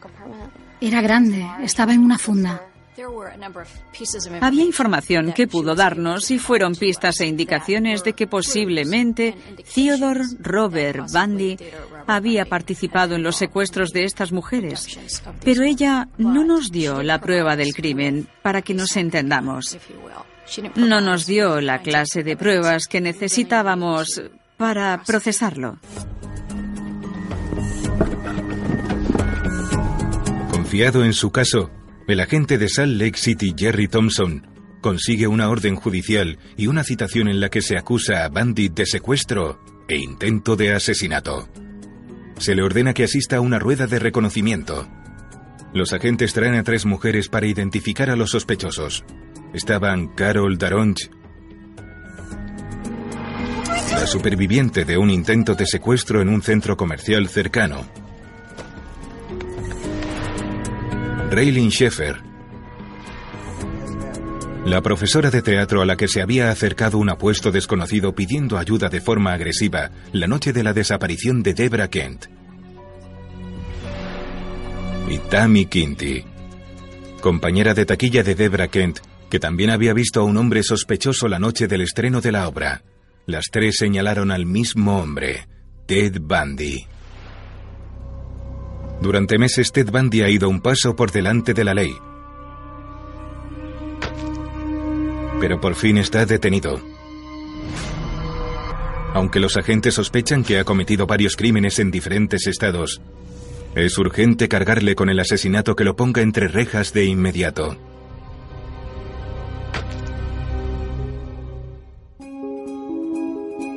El 23 de febrero de 1976 comienza el juicio de Ted Bundy por secuestro con agravantes. La sala está llena. Los padres de Liz y Ted, también presentes, son algunos de sus pocos defensores. No quiero ningún tipo de reivindicación, no voy a conseguirla. Y tampoco pido compasión, no la voy a recibir de todos modos. Lo que pido es una oportunidad para decir la verdad de la manera en que creo que hay que contarla, que es algo más que nombres y lugares. Todo dependía del testimonio de Carol Daronch. Pero la testigo principal de la fiscalía está nerviosa e insegura de sí misma. Carol describe su terrible experiencia a manos del agente Roseland. Tímidamente señala a Ted Bundy como su posible secuestrador. El destino de Ted Bundy está en manos de un hombre, el juez Stuart Hanson. En lugar de un juicio conjurado, Bundy cree que tendrá mejor suerte con un único juez. Bundy sabía lo suficiente sobre la ley. Decidió que el juicio en el tribunal podría ser mejor para él, y lo fue porque creía que si le tocaba a un jurado popular en Utah, lo más probable es que todos dijeran, eres culpable. El juicio de cinco días concluye el viernes. Para Bundy, los investigadores y las familias de las víctimas, es una espera agonizante. Recuerdo que leí en el informe que Hanson pasó todo el fin de semana dándole vueltas. ¿Había alguna duda justificada de que Bundy fuera culpable? El lunes por la mañana el juez emite su veredicto. Culpable. Ted Bundy, el hombre que puede ser responsable de la muerte de más de una docena de mujeres, ya no está en las calles. Pero solo se le acusa de secuestro. Tres meses después, Ted Bundy es condenado a entre 1 y 15 años en la prisión estatal de Utah. Por ahora, su reinado del terror parece haber terminado. Pero los agentes del estado de Washington y Colorado no están satisfechos. Tienen casos que resolver. En concreto, el agente Mike Fisher quiere respuestas por el asesinato de Karen Campbell.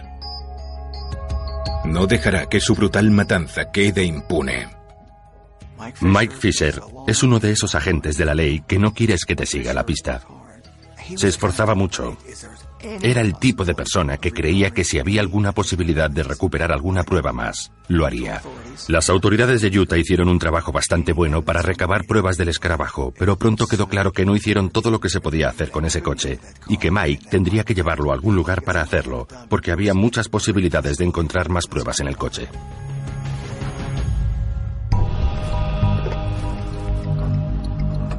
Le pregunta al agente Jerry Thompson. ¿Diga? Si podía coger el escarabajo, lo que él llamaba el vagón de la muerte de Bandy. Recuerdo que Mike Fisher me dijo, tuve que abordar el tema con cuidado porque Jerry y yo éramos amigos y no quería que pensara que yo iba por encima de él o algo así. Sorprendentemente, el equipo forense de Mike Fisher en Colorado encuentra algo nuevo.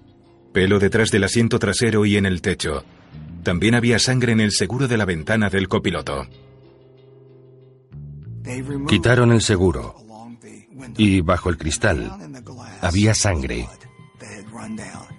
que en Utah habían pasado por alto, además de otros pelos que pudieron localizar.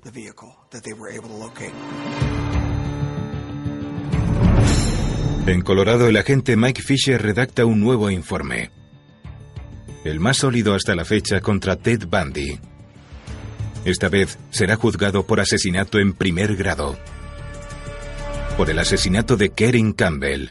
Para Fisher estaba claro que fue un movimiento inteligente inspeccionar ese coche para encontrar esa prueba adicional y salió bien. Eso aseguró el caso. En octubre, el juez George Lord de Colorado firma una orden contra Ted Bundy. Bundy es trasladado a una cárcel de Colorado, donde espera su inminente juicio por el asesinato de Karen Campbell, la chica que desapareció del centro de esquí en Wildwood Inn. Mike Fisher es el tipo de persona que, si puede hacer algo para averiguar la verdad, lo hará. Pero tenía una tarea enorme para culpar de la muerte de Karen Campbell a Bundy. Fue un proceso muy largo. Y él tuvo la tenacidad que se necesita para ser policía.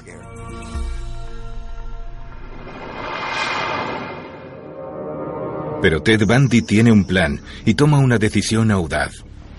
Como ex estudiante de Derecho quiere ser su propio abogado. Esto significa acceso a la biblioteca de Derecho del juzgado y durante el juicio tendrá libertad para moverse por la sala del juzgado. A Ted Bundy se le concedieron muchos privilegios en prisión frente a otros reclusos.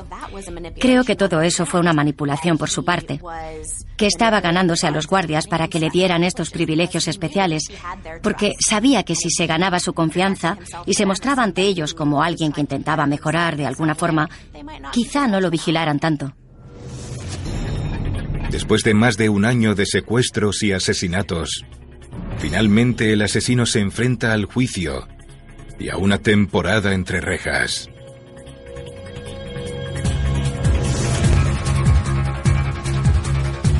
Pero entonces ocurre algo inimaginable. Ted Bundy se escapa. El programa contiene imágenes que pueden herir la sensibilidad del espectador. ¡Socorro! Hay un monstruo suelto. Estaba fuera de sí. Se ha desenmascarado el encantador y guapo asesino. De momento está detenido. Todo el mundo sabía que había matado a todas esas mujeres. No me da miedo, no parece la típica persona que mataría a alguien. Se enfrenta a pasarse el resto de su vida entre rejas. Déjelo. Pero de repente ocurre algo surrealista. Era una rata que intentaba escaparse. Okay, round two. Name something that's not boring. A laundry?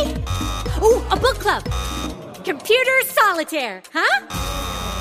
Ah, oh, sorry, we were looking for Chumba Casino. That's right. ChumbaCasino.com has over 100 casino style games. Join today and play for free for your chance to redeem some serious prizes. ChumbaCasino.com. No purchase necessary. Full prohibited by law. 18 plus terms and conditions apply. See website for details. Judy was boring. Hello. Then Judy discovered ChumbaCasino.com. It's my little escape. Now Judy's the life of the party. Oh, baby. Mama's bringing home the bacon. Whoa. Take it easy, Judy. The Chumba life is for everybody. So go to ChumbaCasino.com and play over 100 casino style games. Join today and play for free for your chance to redeem some serious prizes. ChumbaCasino.com. No purchase necessary. Void where prohibited by law. 18 plus terms and conditions apply. See website for details. Y era muy inteligente. Se escapa. En ese momento todo el mundo cerró la puerta de sus casas. Estaban muy asustados. Alguien puede parar a Ted Bundy, el asesino en serie.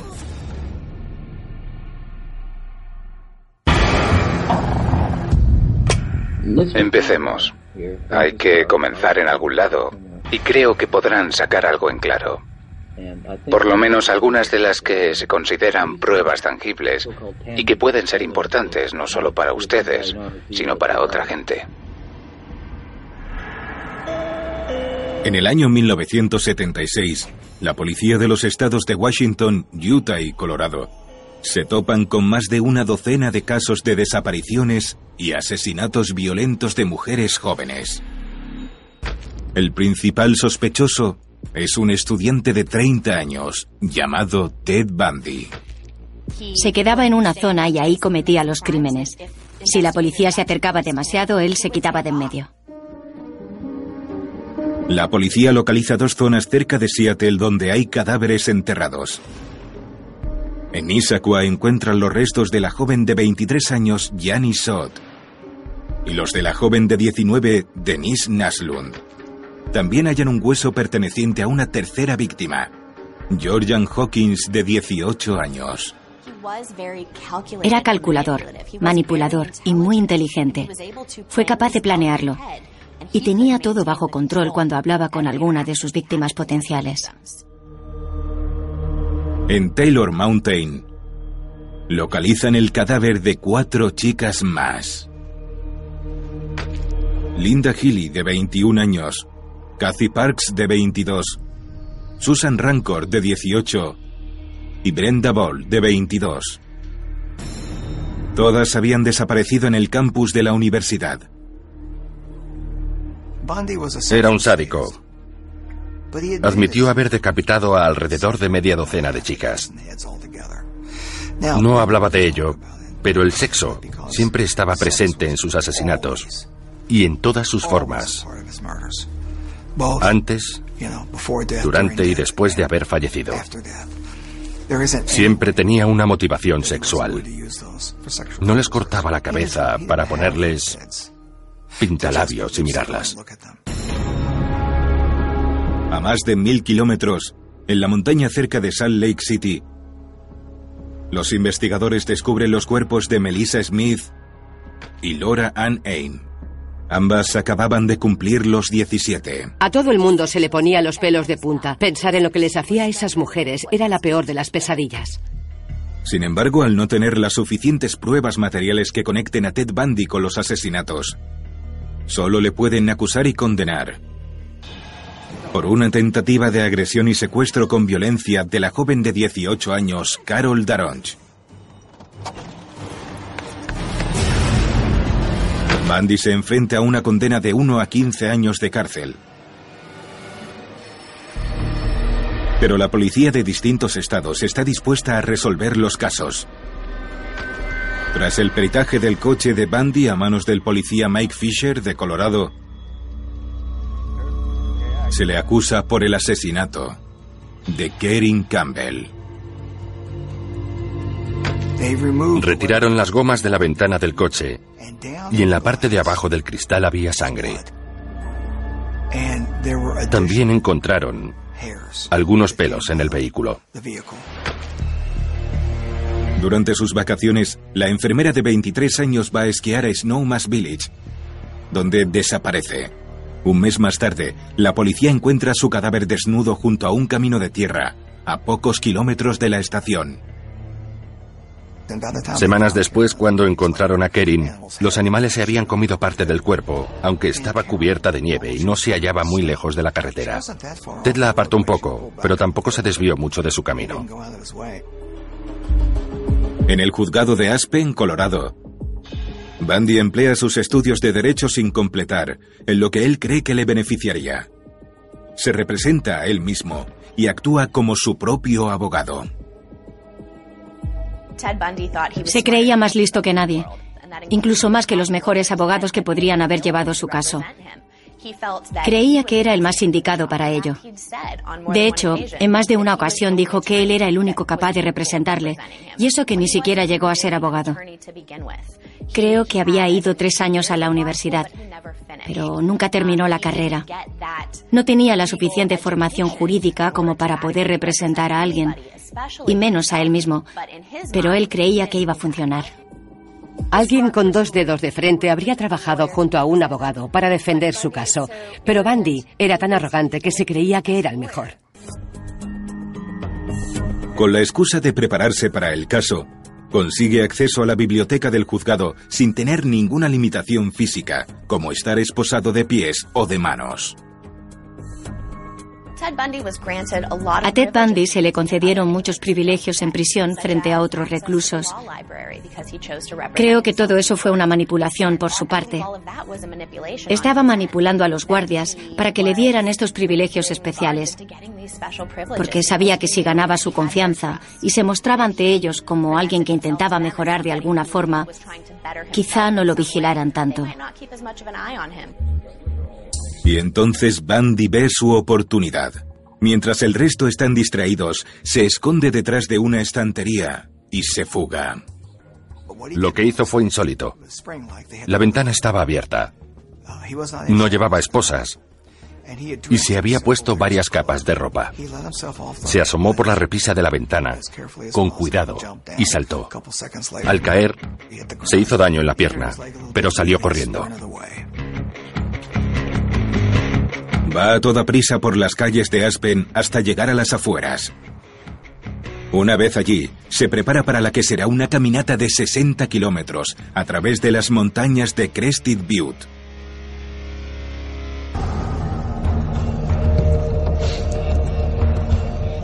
Pasó los cinco o seis días posteriores en el bosque. Casi no tenía que comer. Se coló en una cabaña y cogió algo. Pero básicamente se movía por la zona sin rumbo, adelgazando más y más cada día que pasaba. Muy a su pesar, Ted se da cuenta de que está andando en círculos.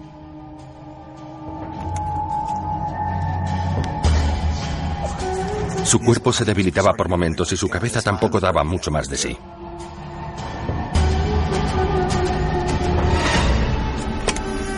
Subía alrededor de un kilómetro de las montañas de Aspen y bajaba por el otro lado.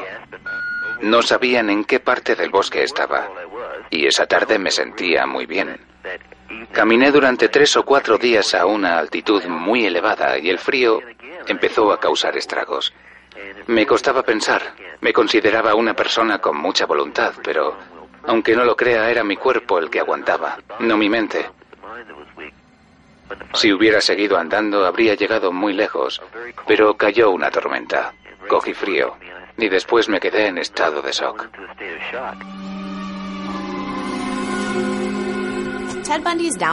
La perdición de Ted Bundy fue su arrogancia y su prepotencia. Creía que nunca iban a pillarle y que era mejor y más listo que nadie. Aunque fuera muy inteligente y más espabilado que mucha gente, no se daba cuenta de que no era ni la persona más astuta del mundo ni el mejor policía, asesino en serie o abogado. Y creo que eso fue lo que acabó con él. Creer que era el primero en todo cuando en realidad no era así. Frustrado y exhausto, Bandy vuelve a Aspen. Roba un coche y se dirige al este. Desde el principio, su forma de conducir llama la atención. Ya había una patrulla que estaba pendiente por si se volvían a producir agresiones o violaciones. Vieron el coche ir dando bandazos y pensaron que tenían que pararlo porque probablemente el conductor estuviera borracho. Pero no era eso lo que encontraron, sino a Ted Bundy de vuelta en Aspen.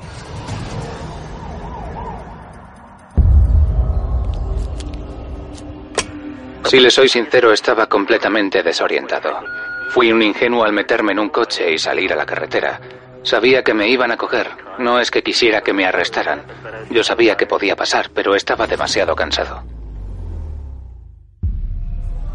Detenido de nuevo, Ted describe a Liz Klopfer, la mujer con la que había mantenido una relación con idas y venidas durante ocho años. En la carta le dice que está locamente enamorado de ella. Al tener próximo el juicio y al ver que se había escapado, Liz se hace una pregunta estremecedora. Si se despierta en mitad de la noche y se encuentra a Ted a su lado, ¿le haría el amor o la mataría? Aunque Liz se esté alejando, Ted Bundy se da cuenta de que hay muchísimas mujeres que le admiran. No me da miedo, no parece la típica persona que mataría a alguien.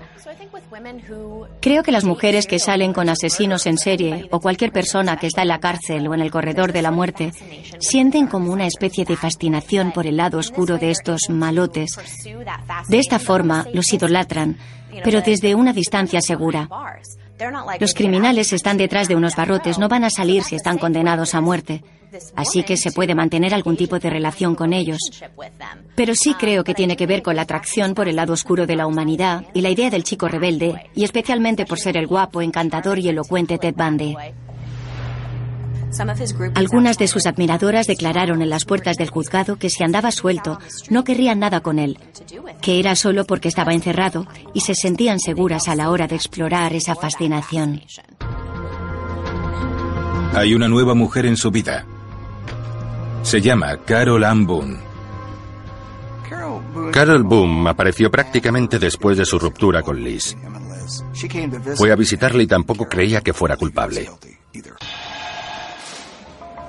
Se conocieron dos años antes, cuando ambos trabajaban en los servicios de emergencias del estado de Washington. Es una madre divorciada y siempre ha estado enamorada de Bundy. Ambos han estado en contacto. Para Ted Bundy, mantener relaciones normales fuera de lo que él concebía con sus víctimas era una manera de mejorar su imagen. Era su forma de decirle al mundo, soy capaz de mantener un noviazgo. Pero creo que surge de la necesidad de querer tener una novia como cualquier persona normal. No tuvo ninguna durante su adolescencia ni durante los años posteriores. Fue una época de confusión y caos. Por eso buscaba tener relaciones comunes. Era una manera de buscar esa normalidad dentro de su vida. Y creo que lo que anhelaba nunca llegó a conseguirlo. Yo creo que él lo intentó, pero dudo que llegara realmente a hacerlo. Siempre tuvo la necesidad de tener pareja, no solo para que estuviera pendiente de él, sino por su dependencia emocional.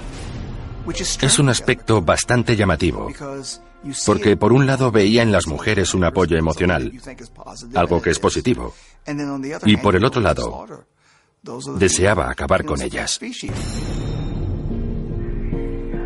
Las cartas de Bandy son cada vez más pasionales. Y Carol despertaba algo más que su interés amoroso. Hola. Hola. ¿Cómo estás? Bueno, me aburro un poco, pero... Es su conexión con el mundo exterior. Ella le hace los recados y le trae la comida y otras cosas que no puede conseguir en la cárcel. Le llevaba cosas de contrabando porque Ted lograba hacerse con todo lo que quisiera ahí dentro. Consiguió drogas, alcohol, todo lo que necesitaba. Ahora más que nunca pienso que me van a absolver. Lo irónico de todo esto es que probablemente de lo único que me puedan acusar de forma sólida es de la fuga. Mientras sigue como su propio abogado, Bandy solicita una nueva localización para el juicio, pero recibe una respuesta bastante decepcionante. Se le asigna el juzgado de Colorado Springs. Pensando que puede perder el juicio, planifica una nueva huida. Ted Bundy no se escapó una vez, sino dos. Fue algo insólito. Había hecho muchos planes para poder fugarse. Era una rata intentando escabullirse y encontró la forma de hacerlo.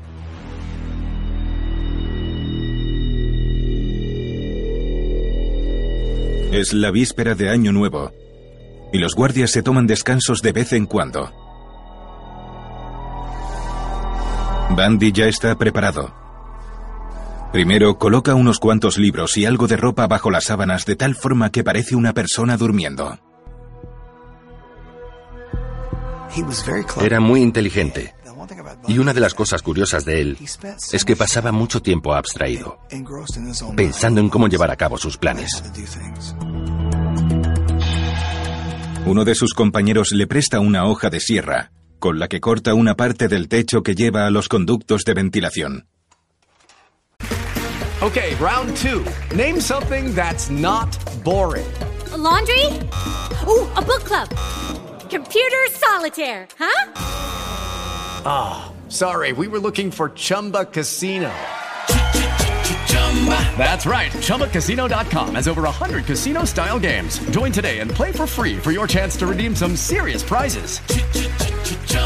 ChumbaCasino.com. No purchase necessary. Full prohibited by law. 18 plus terms and conditions apply. See website for details. Lucky Land Casino asking people what's the weirdest place you've gotten lucky? Lucky? In line at the deli, I guess? Aha, in my dentist's office. More than once, actually. Do I have to say? Yes, you do. In the car before my kids' PTA meeting. Really? Yes. Excuse me, what's the weirdest place you've gotten lucky? I never win and tell. Well, there you have it. You can get lucky anywhere playing at LuckyLandSlots.com. Play for free right now. Are you feeling lucky? No purchase necessary. Void where prohibited by law. 18 plus. Terms and conditions apply. See website for details. Una vez dentro, logra salir del edificio sin llamar la atención. Creía que no podían retenerle ya que había escapado dos veces y no le iban a pillar esta vez. Aunque pensaba que, si conseguían atraparle, simplemente huiría de nuevo. La situación lo enajenó. Nadie nota su ausencia hasta el mediodía siguiente.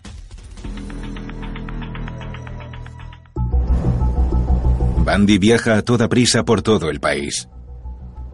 Roba un coche, hace autostop, toma un autobús hasta Denver y coge un vuelo a Chicago sin que le detengan, puesto que en esta época no es necesario identificarse. Después va en tren hasta Ann Arbor, el campus de la Universidad de Michigan. Para en la ciudad tres días. Se arregla y se mezcla con los estudiantes. Okay, round two. Name something that's not boring. A laundry? Ooh, a book club. Computer solitaire, huh? Ah, oh, sorry, we were looking for Chumba Casino. That's right. ChumbaCasino.com has over 100 casino style games. Join today and play for free for your chance to redeem some serious prizes. ChumbaCasino.com. No purchase necessary. Full prohibited by law. 18 plus terms and conditions apply. See website for details. With the Lucky Land slots, you can get lucky just about anywhere. This is your captain speaking. Uh, we've got clear runway and the weather's fine, but we're just going to circle up here a while and uh, get lucky. No, no, nothing like that. It's just these cash prizes add up quick. So I suggest you sit back, keep your tray table upright, and start getting lucky. Play for free at LuckyLandSlots.com. Are you feeling lucky? No purchase necessary. Void where prohibited by law. 18 plus terms and conditions apply. See website for details. Es la primera vez en muchos meses que bebe. Está tan borracho que se pone muy violento y revive en él su lado perturbador. Los impulsos que hacía tanto no sentía han vuelto, trayendo consigo un mal augurio. Bundy necesitaba alcohol antes de cometer algunos de sus asesinatos. De alguna forma, le ayudaba a estar tranquilo. Si miras el historial de sus atroces crímenes, me sorprende que lo necesitara, pero admitió que le daba un empujón. Supongo que reducía sus inhibiciones a la hora de hacer ciertas cosas. Para Ted Bundy, emborracharse era casi un requisito para salir a buscar víctimas.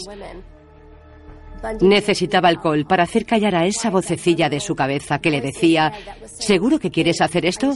¿De verdad quieres matar a otra mujer? El alcohol hacía que desapareciera y así era libre para seguir matando y transformarse en el monstruo que vivía en él. Después de Ann Arbor, Bundy roba otro coche y conduce hasta Atlanta. Allí coge otro autobús hasta Tallahassee, en Florida. Tras ocho días de fuga, Bundy llega a un campus cerca de la Universidad del Estado de Florida. Quería ir a un municipio que tuviera una universidad y estar cerca de la costa porque le gustaba el mar. En esta tranquila ciudad del sur, Bandy siente que puede encajar, crearse una nueva identidad, encontrar un trabajo y quizás empezar una nueva vida. Cuando llegó a Florida, tuvo la oportunidad perfecta de integrarse y que nunca volvieran a hablar de él. Bandy pronto se hace con un apartamento, una identidad falsa, incluso solicita un empleo. Roba las cosas que necesita para comer, pero no llama mucho la atención. Sin embargo, estaba empezando a perder la paciencia. Tardó una semana o dos como mucho en volver a hacer lo que mejor se le daba, matar a mujeres. La gente como él nunca para. Ted no iba a parar de matar a menos que le mataran o le encarcelaran.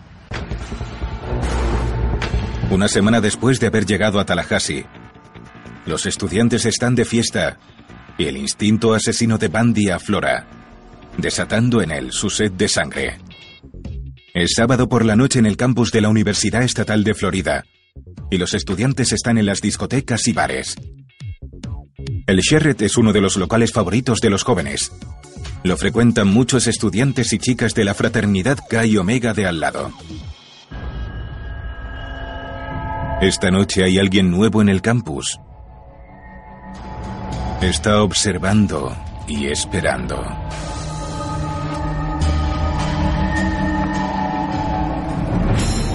Después de haber retenido su impulso asesino durante tanto tiempo, especialmente durante el tiempo que pasó en la cárcel, ya no podía controlarse. Puede que la situación le superara y que entrara en un estado de histeria que ya no podía controlar. En esa situación no podía ponerse la careta de Ted el bueno. Y el Ted malo, el monstruo, se apoderó de él. Ted socializa con la gente.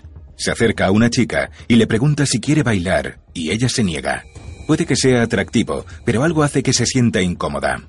Las chicas que le vieron en la discoteca de al lado del campus se referían a él como una persona con aspecto lobuno. Las miraba como si fueran trozos de carne. Ted Bundy ya no podía esconderse y no era capaz de pasar desapercibido entre los estudiantes. Decían que actuaba de forma extraña y preferían mantenerse alejadas.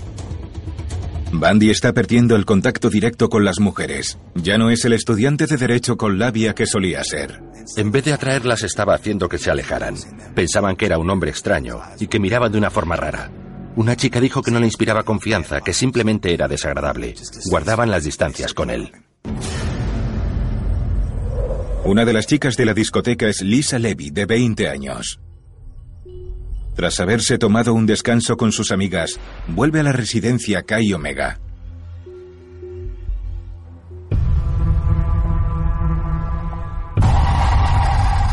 No se da cuenta de que fuera. Un depredador la ha seguido y la está vigilando. Merodea por los alrededores borracho y colérico. Es posible que sintiera que era invencible y que jamás le capturarían. Es como una persona que sufre de sobreingesta compulsiva en un buffet. No es capaz de controlarse. Se convierte en el monstruo que es, y al igual que un hombre lobo, va a la caza del mayor número de mujeres posible. Bandy ha perdido el control. Aproximadamente a las 3 de la mañana, coge una clava de roble y entra a una habitación que no está cerrada con llave. Es obvio que Ted sabía cosas de la hermandad Chi Omega. Sabía que podía entrar por la puerta de atrás y que las chicas que vivían allí normalmente dejaban la puerta abierta por la noche para que pudieran entrar si se les olvidaba la llave.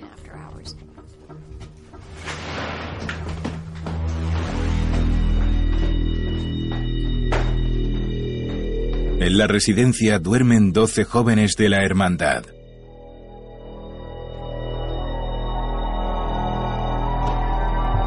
Bandy vaga por los pasillos y entra en la habitación de Margaret Bowman.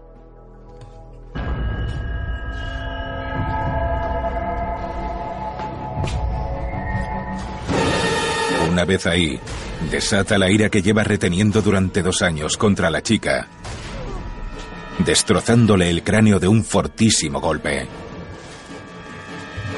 Mientras ella intenta tomar la última bocanada de aire, Bandy la estrangula.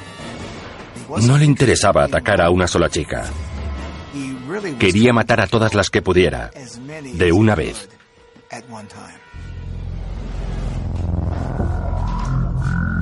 Después, Bandy entra en la habitación contigua y golpea brutalmente a Kathy Kleiner y Karen Chandler, rompiéndoles el cráneo y la mandíbula.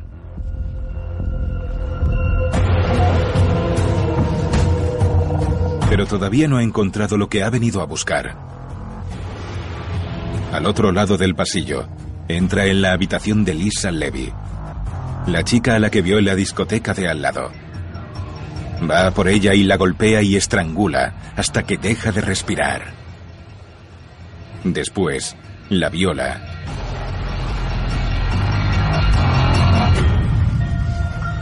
Y le deja unas enormes marcas de mordiscos en el cuerpo.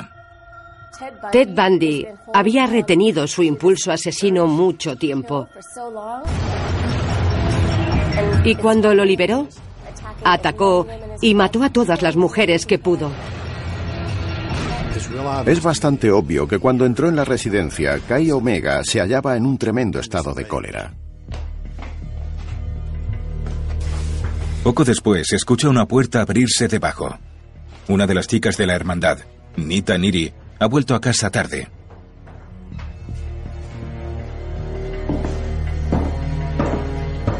Bandy se marcha.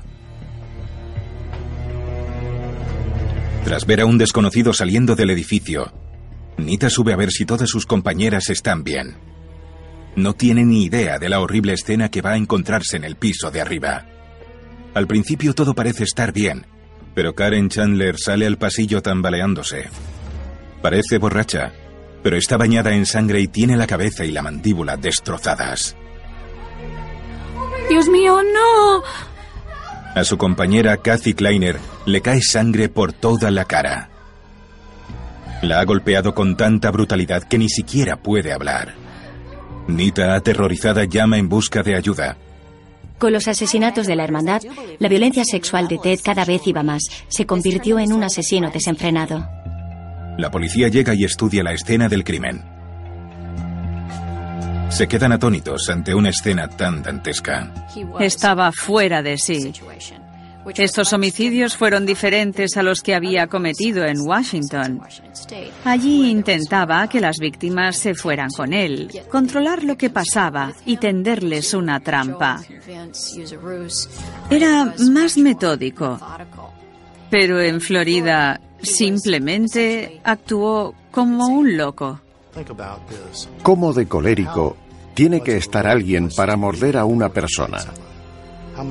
Y además, no morderla una vez, sino morderla dos veces. La violencia que ejerce sobre estas mujeres indefensas se escapa de lo incomprensible. Pero sorprendentemente, para esta bestia insaciable la noche acaba de empezar. No se había saciado. Lo que había hecho no era suficiente. La razón por la que se fue de la hermandad es porque escuchó a alguien, pero todavía no había terminado. Calle abajo a cinco manzanas. Ted Bundy ataca de nuevo. Entra en el apartamento de la joven de 21 años Cheryl Thomas y la agrede. Es su tipo, una chica con el cuerpo delgado y esbelto de una bailarina. Bandy la había visto por los alrededores y sabía dónde vivía.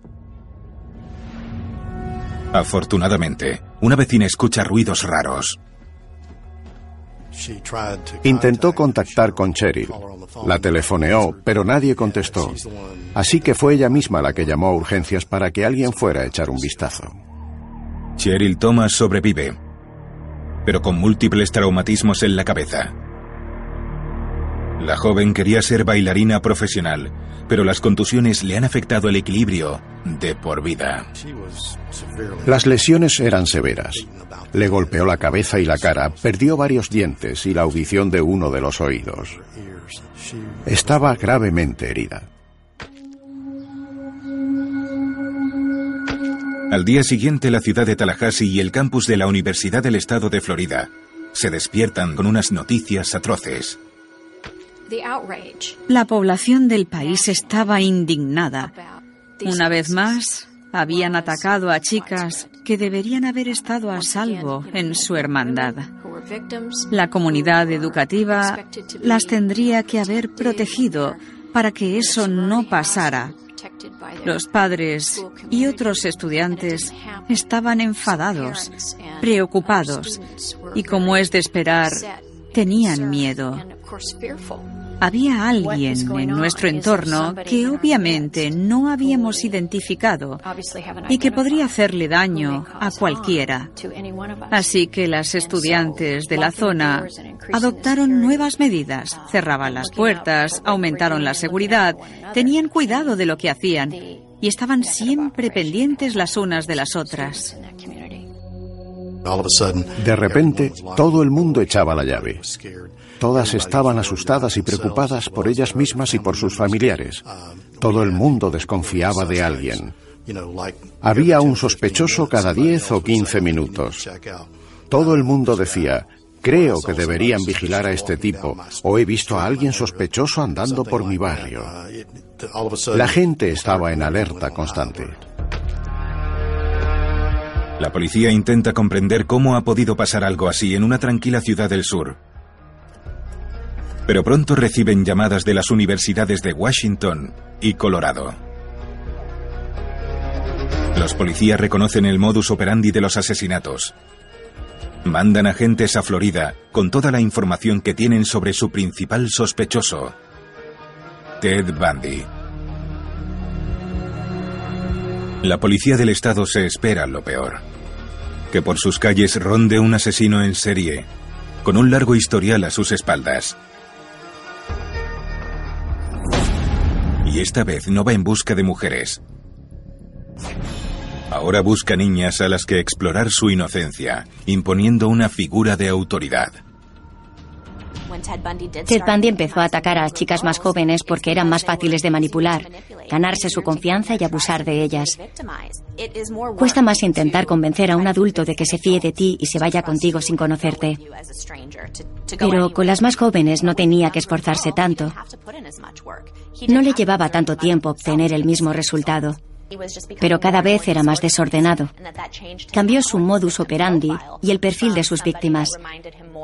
Ya no se tenían que parecer a su exnovia Diane. Le servía a cualquiera que se encontrara, que se subiera a su coche y pudiera llevar a un lugar apartado.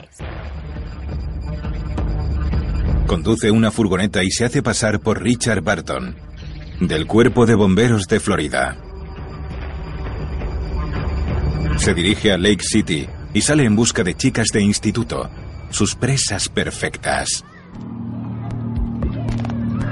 Kimberly Leach, una excelente alumna de 12 años del Instituto Lake City, está volviendo a casa.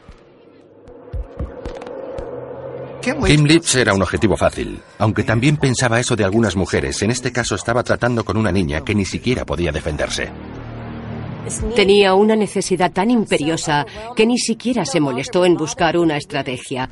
Quería ir a algún colegio para acercarse a niñas muy jóvenes de entre 12 y 14 años y poder imponer su autoridad. Al ir a por ellas, demostró lo desesperado que estaba. Los testigos ven a un hombre de unos 30 años forzando a Kim en una furgoneta. También ven a un vehículo de similares características merodeando por la calle. Ni lo intentes. El hombre de dentro parece estar amenazando y gritando al otro pasajero. Kimberly Leach no vuelve a ser vista. Parecía que era un padre que estaba enfadado con su hija y se la quería llevar a casa. Así que sí, fue un objetivo fácil. Y una vez más era una chica. No tenía ninguna clase de reparo en asesinar a niñas, como asesinaba a mujeres. La policía de Tallahassee, Jacksonville y Lake City, en Florida, están en alerta. Centran sus operativos en buscar a un hombre treintañero de estatura mediana, pelo castaño y con una apariencia algo desaliñada y fuera de lugar. Conduce una furgoneta robada. Al día siguiente añaden a Ted Bundy a la lista de los 10 delincuentes más buscados del FBI. El país entero está buscando a este asesino en serie.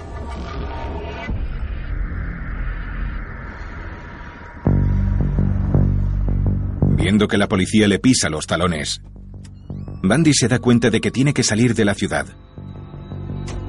Está histérico, perturbado, y decide robar un Volkswagen Escarabajo, un coche que él ya tuvo.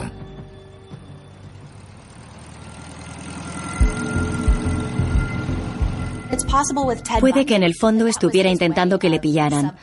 También es posible que simplemente estuviera fuera de sí.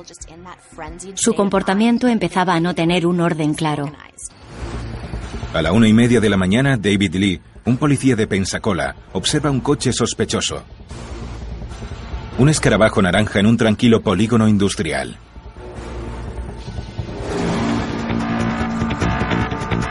Lee le persigue con las luces apagadas y busca la matrícula.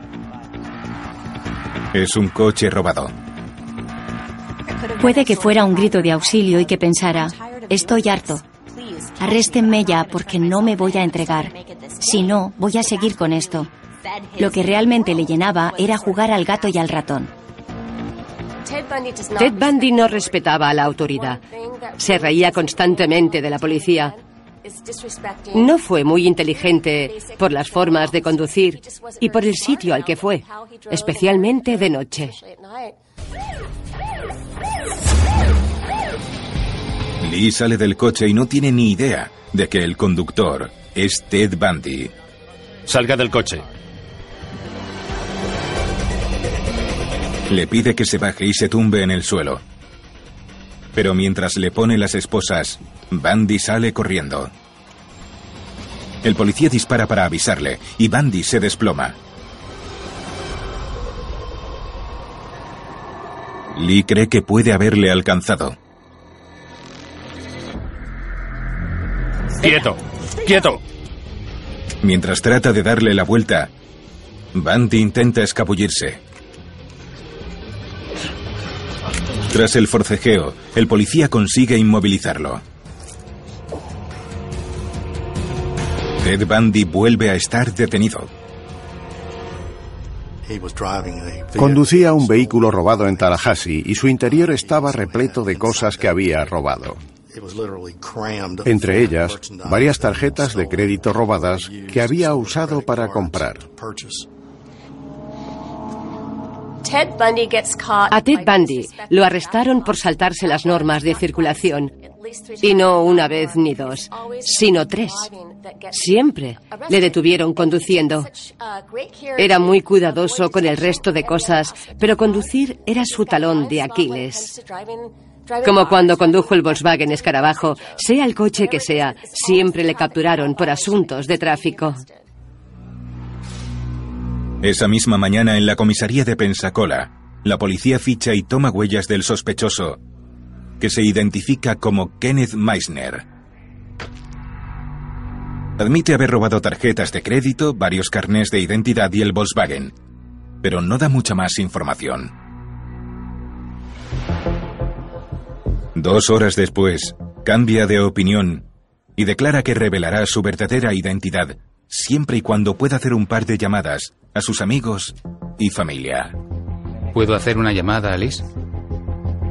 Hace varias de esas llamadas a Liz Klopfer, su exnovia. Tengo algún tipo de enfermedad. Me ha dicho que estaba detenido en Florida. Me ha repetido una y otra vez que cuando todo explote va a ser horrible, pero que no va a pasar hasta mañana por la mañana. Me ha dicho que va a salir en la prensa y que va a ser bastante desagradable. Durante la llamada, Bandy refiere por encima los crímenes que ha cometido. También confiesa tener un espíritu cruel que no puede controlar. Sí, me llamó el otro día por la noche. Me dijo que estaba enfermo y que le consumía algo que no llegaba a entender y que no podía contener. Le pregunté directamente por los asesinatos de Florida y me dijo que no quería hablar de eso. Pero luego, en la misma conversación, me dijo que creía tener una enfermedad parecida al alcoholismo. Lo comparó a un alcohólico que no puede tomarse otra copa. Me contó que no podía estar cerca de eso y que se había dado cuenta. Le pregunté a qué se refería y contestó que por favor no le hiciera decirlo. Solo habló de las recientes desapariciones. Liz ha rehecho su vida con un chico, pero una pregunta todavía le atormenta. ¿También quería matarla a ella?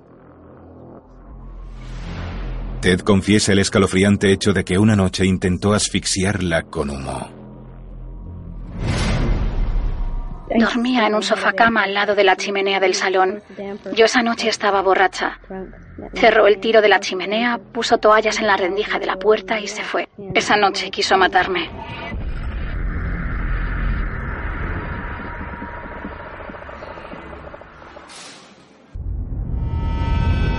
Cuando el informe de las huellas dactilares llega desde el FBI, encajan con las de Ted Bundy, el hombre que tienen en la lista de los 10 criminales más buscados. Ahora todo el mundo sabe a quién han detenido. Pero ¿está Bundy preparado para revelar la verdad?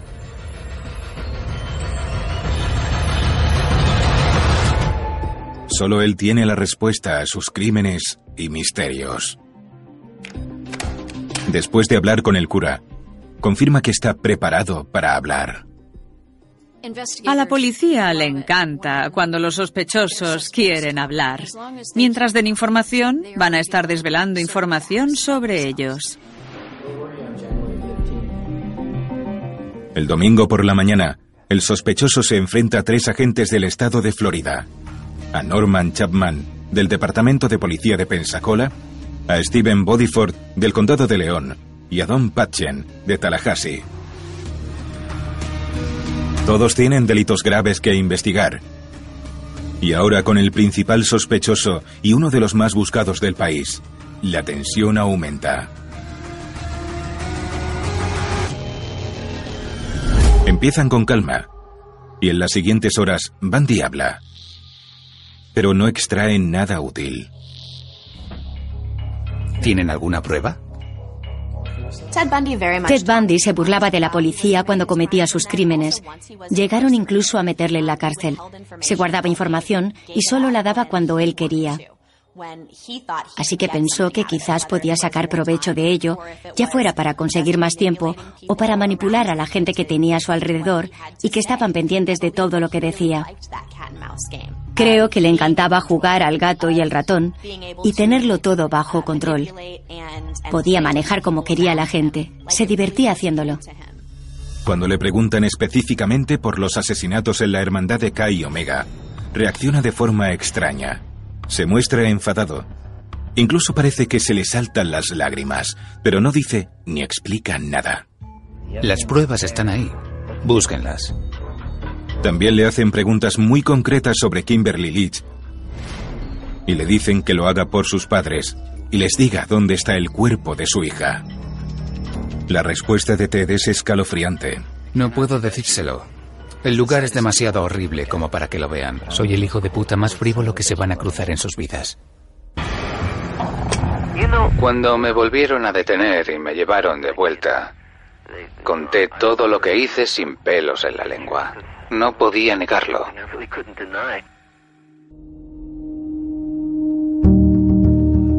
Ahora que Liz está fuera del escenario, Ted Bundy centra toda su atención en su nueva novia, Carol Ann Boone. Para ella y el resto de la gente, se muestra como una víctima inocente que comparte celda con cucarachas y a la que siempre perseguirán injustamente. Era un experto llevándose a la gente a su terreno. Cuando le volvieron a detener y la gente empezó a verle como lo que realmente era, adoptó la pose del hombre inocente al que le obligan a hacer cosas. Se adaptaba muy fácilmente a las situaciones para intentar manipularlas y se le daba muy bien. Mientras tanto, la policía y los forenses siguen en búsqueda de Kimberly Leach. Encuentran una furgoneta que había sido robada recientemente. La habían limpiado y cubierto con hojas para ocultar las huellas. Dentro encuentran una mancha de sangre de grupo B en la alfombrilla, algunas colillas y algo de tierra en el chasis. Los expertos examinan la Tierra y sugieren que puede provenir de un río del norte de Florida, el Suwannee. El objetivo de la policía es el río Suwannee en State Park, donde en un principio no encontraron ninguna prueba que condujera al cuerpo de Kimberly Leach. Cerca de la puerta encuentran una montaña de colilla sospechosa. Creo que los lugares donde cometía sus crímenes eran tan aleatorios porque para él era como jugar al ratón y al gato. Si hubiera hecho exactamente lo mismo en cada asesinato, le habrían detenido antes.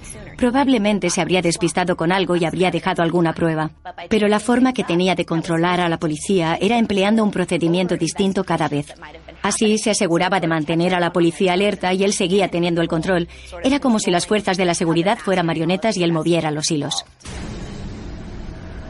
Aunque las posibilidades de encontrar algo eran muy remotas, la policía volvió a inspeccionar el río Suwannee en State Park.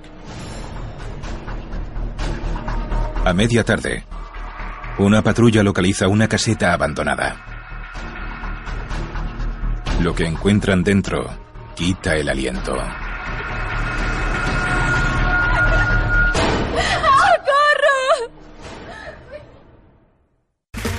Okay, round two. Name something that's not boring. A laundry? Ooh, a book club. Computer solitaire, huh? Ah, sorry, we were looking for Chumba Casino. That's right. ChumbaCasino.com has over 100 casino style games. Join today and play for free for your chance to redeem some serious prizes. ChumbaCasino.com. No purchase necessary. Full prohibited by law. 18 plus terms and conditions apply. See website for details. What's up, everybody? Okay, do you guys know that even if we all ate the same and exercised the same, that we would all still look completely different? I'm Lacey Green. I'm a super trainer with Body. That's B O D I dot com. I'm telling you, this is something that you need in your life. The app isn't just about having a perfect body, because what is that anyway? It's about what we call health esteem. Feeling good about yourself right now, just as you are, as you work on the person you are becoming. Using Body's tools to find your version of happy and healthy. Body isn't just some software, it's people. It's trainers, nutrition, and mindset experts, and a community of other people just like you and me. And they even have my program for beginners only, which you have to try even if you've never worked out a day in your life. I'll get you off the couch and started on day one, finding the joy and dropping the judgment. And don't take my word for it. You can try it for free right now for 14 days at body.com. That's body with an I.com. Let's get up, get moving, and feel good. Whoop, whoop. Este programa contiene imágenes que pueden herir la sensibilidad del espectador. Esa noche parece más bien un sueño. Vaya, todo borroso, como una pesadilla. Y me cuesta hilar los hechos. Me va a costar un poco recordarlo. Es el asesino en serie más conocido de Estados Unidos. Voy a matarte. Con su atractivo y carisma, se gana la confianza de las víctimas. Hola, ¿me echas una mano con estos libros? Algunas de las personas más malignas que te puedes encontrar parecen ser las más agradables. ¿Te ayudo? Sí, si no te importa, es un momentito. Sin problema.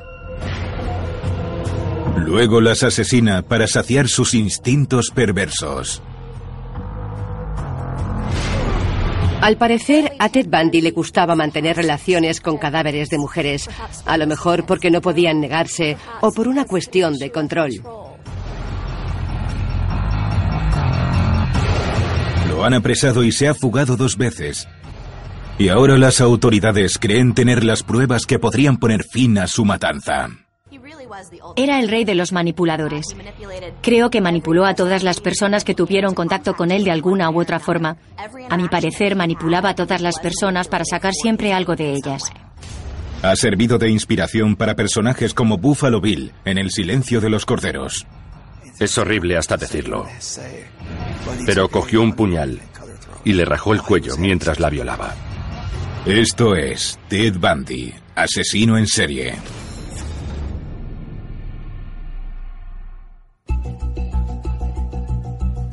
...1978... Un asesino en serie ha sembrado el pánico en Estados Unidos. Hay más de 20 desaparecidas y asesinadas en los estados de Washington, Oregón, Utah, Idaho y Colorado. Reconoció haber cortado media docena de cabezas.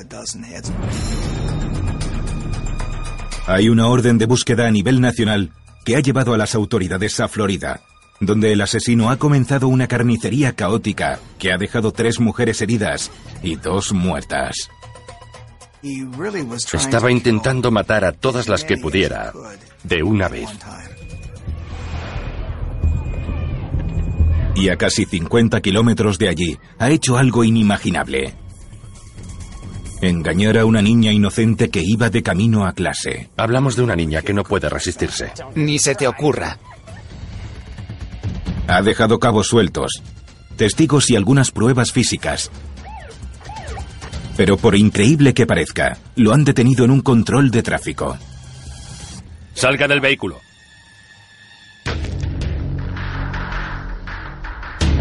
Mientras Ted Bundy está en una celda de la cárcel de Pensacola, las autoridades buscan desesperadamente a Kimberly Leach, la menor de 12 años desaparecida.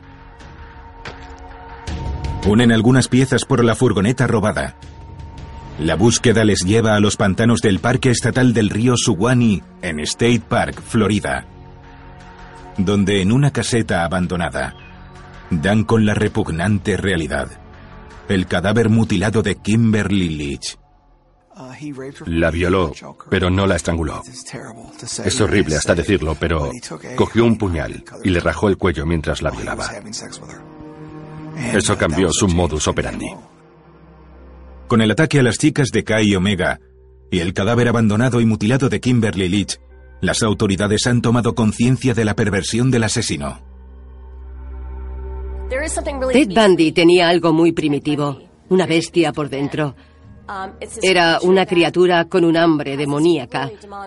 Tenía algo muy salvaje. Por lo general, queremos dejar atrás nuestras tendencias animales. Es el pilar de la cultura y la civilización. Ted podía decidir formar parte de la sociedad, ser civilizado, hacerse abogado y ganarse un buen sueldo, u optar por alimentar y avivar la oscuridad, la bestia que llevaba dentro. Por algún motivo alentó a su oscuridad y eso le concedió la facultad de hacer cosas extremadamente violentas. En julio, Ted Bundy es imputado, por un lado, por el secuestro y asesinato de Kimberly Leach. Y por otro, por los asesinatos de las chicas de la Chi Omega, Lisa Levy y Margaret Bowman. Para resolver el caso pronto y seguramente para que las familias respiren en paz, la Fiscalía ofrece un acuerdo. Lo que se pedía era que Bundy se declarara culpable de los cargos, de todos los cargos del caso de las de Kai Omega, así como los de Kimberly Leach. En resumen, la postura de la Fiscalía era garantizar que encarcelaran a Bundy y que nunca más pisara la calle para que no volviera a hacer algo así. Aunque Bundy pretendía representarse a sí mismo de nuevo, el reconocido abogado penalista Miller Farmer le aconsejó que aceptara el acuerdo.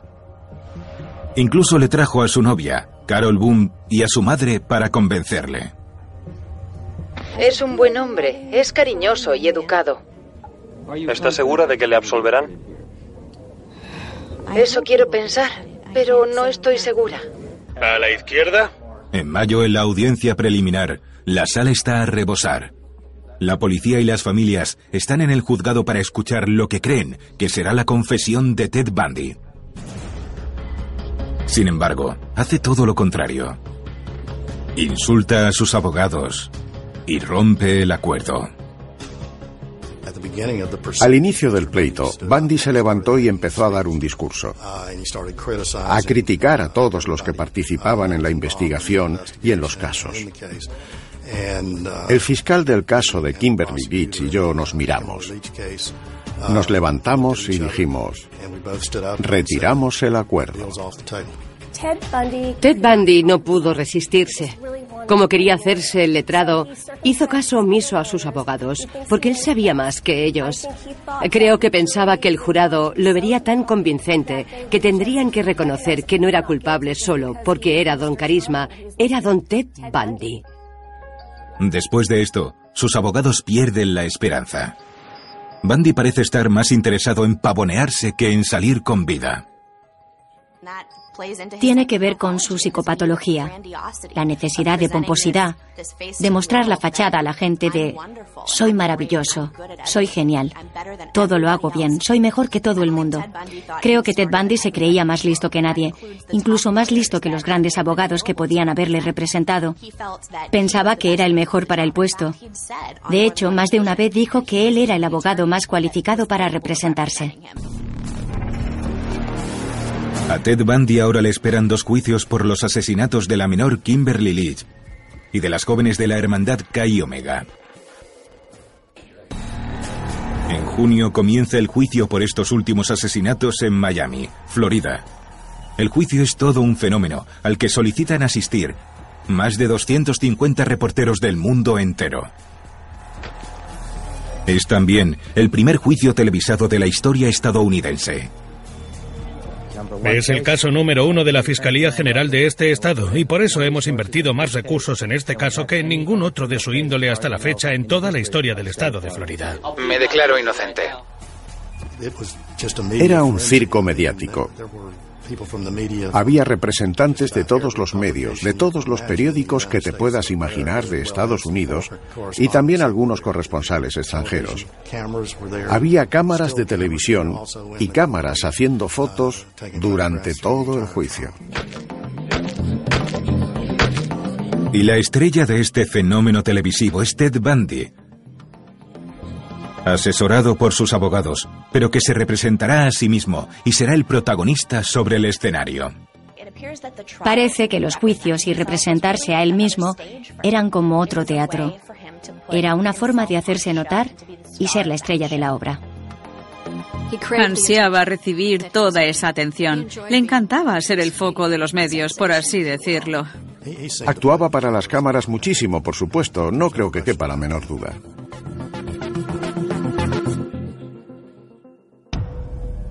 La fiscalía pisa fuerte, pero no tiene pruebas sólidas. Llama a testificar a la superviviente Cheryl Thomas, que llega cojeando debido a sus heridas. Con cinco fracturas craneales, la mandíbula rota y una pérdida de audición permanente, a Cheryl le han destrozado su sueño de ser bailarina profesional. Unas imágenes muy gráficas que dejan atónitos a los miembros del jurado. Algunos hasta lloran. Cuando Cheryl Thomas entró en la sala, todo el mundo se quedó boquiabierto porque vieron a una mujer joven y guapa que iba a ser bailarina, cojeando hasta el estrado, perdiendo el equilibrio porque le habían reventado el oído interno en el ataque. Aunque no identificó a Ted Bundy, su lenguaje corporal y sus movimientos lo decían todo. Luego declara una de las chicas de la Chi Omega, Nita Niri, que describe una silueta borrosa que salía de la hermandad. Pero Bundy y sus abogados logran que su testimonio se considere incoherente e indeterminado. Fue un visto y no visto de Ted Bundy. Pasó por delante con un palo como de golf. No había luz e iba corriendo así que apenas lo vio. Solo lo vio de perfil. Pero su declaración se tildó de poco fiable porque fue algo muy efímero. Durante todo el juicio, Ted Bundy actúa como el protagonista de la obra. Contrainterroga a los testigos con todas las florituras de un abogado de la tele, pero le sale el tiro por la culata. Se le daba muy bien rebatir los pequeños matices, obtener mini victorias por aquí y allá. Creía haber convencido al jurado, pero no los había conmovido. No parecía preocupado en absoluto por los delitos de los que se le acusaba. Él quería ser como Perry Mason, se deleitaba en ello, lo disfrutaba, parecía arrogante e irritaba al jurado. No era consciente de lo mal que estaba quedando, aunque pudo hacerse el abogado, que era un sueño suyo desde hacía tiempo. Y al final, el caso se reduce a unas pruebas forenses sorprendentes. Las mordeduras en el cuerpo de Lisa Levy. Antes de ese caso, nunca se había presentado una mordedura como prueba en los juzgados del estado de Florida. Nunca se habían admitido a juicio, así que tuvimos que dejar muy claro que constituían pruebas científicas fiables.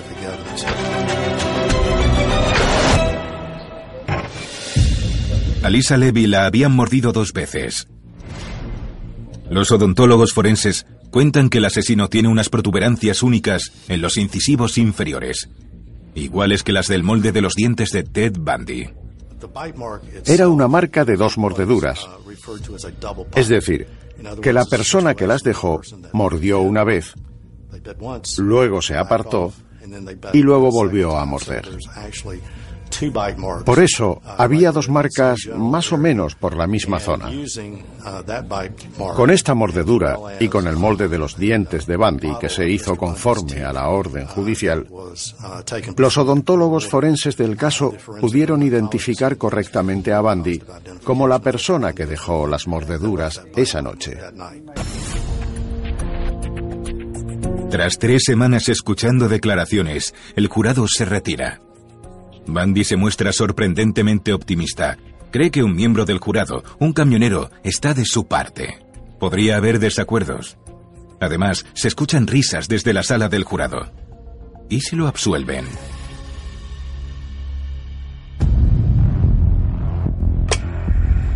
Si me absolvían a los tres, a los cuatro años desde ese momento, ¿qué me quedaría? Me pregunté si podría estudiar Derecho, si mis amigos podrían volver a mirarme a la cara, si podría volver a ser Ted Bundy. Me dije que tanto si quedaba libre al día siguiente como si quedaba libre a los cuatro años, igualmente iba a tener que empezar una vida desde cero, lejos de mi anterior vida, tanto de forma legítima como ilegítima.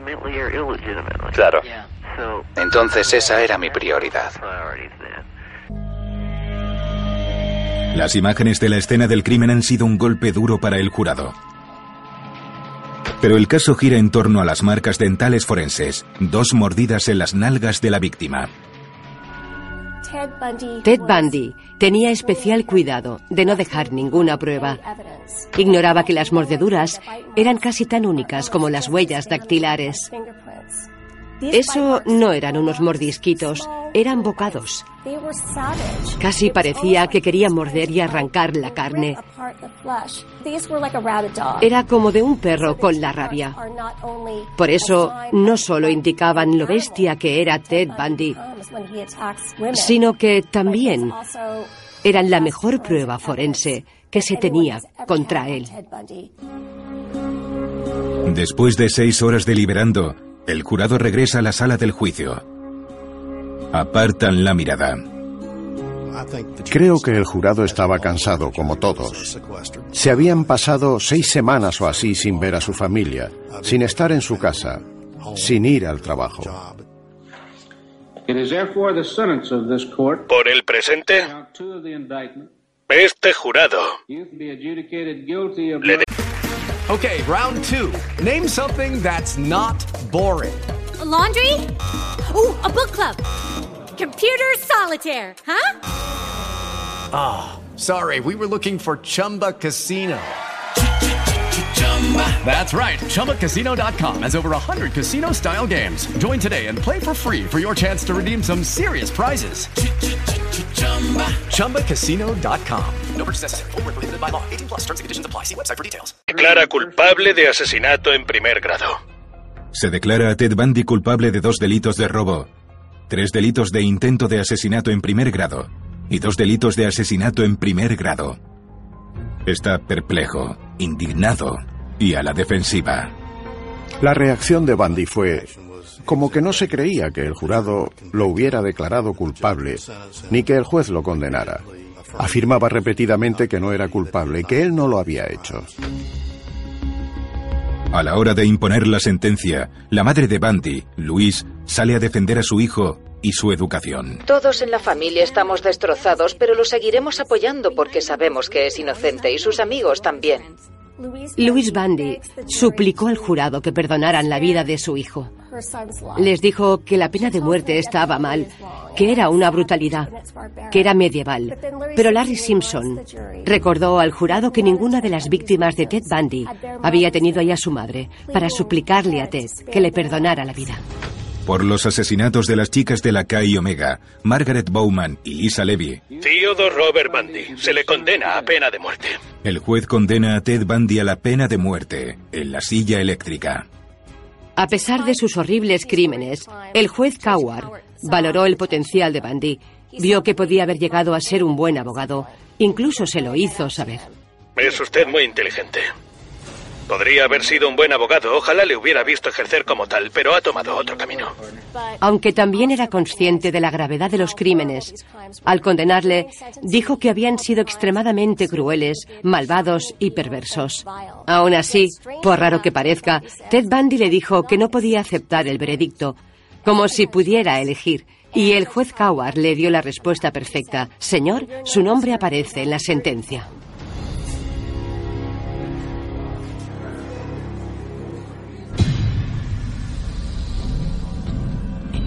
Seis meses después, Ted Bundy se enfrenta a su segundo juicio por asesinato por un crimen mucho más perturbador y malvado que los de la Kai Omega. Si es que eso es posible. El asesinato de la niña de 12 años Kimberly Leach. Se acusa a Bundy de secuestrarla de camino al instituto, violarla, asesinarla y abandonar su cuerpo en una caseta. En el juicio de Kimberly Leach, vimos a Bundy completamente distinto. Ya no era ese personaje seguro de sí mismo y carismático que manipulaba al jurado y a las masas. Se transformó en un niño acusica que se enfadaba con nada. Si decían algo que no le gustaba, se ponía a gritar, mentira, mentira. Hubo un momento en el que hasta intentó irse cabreado de la sala. La fiscalía del juicio de Kimberly Leach basa su postura en tres testigos. Un guardia de tráfico que vio al imputado cerca del colegio. Un conductor que vio a un hombre peleándose con alguien en el asiento del copiloto. Y un enfermero de camino a casa que vio al imputado metiendo a la fuerza a una niña en una furgoneta.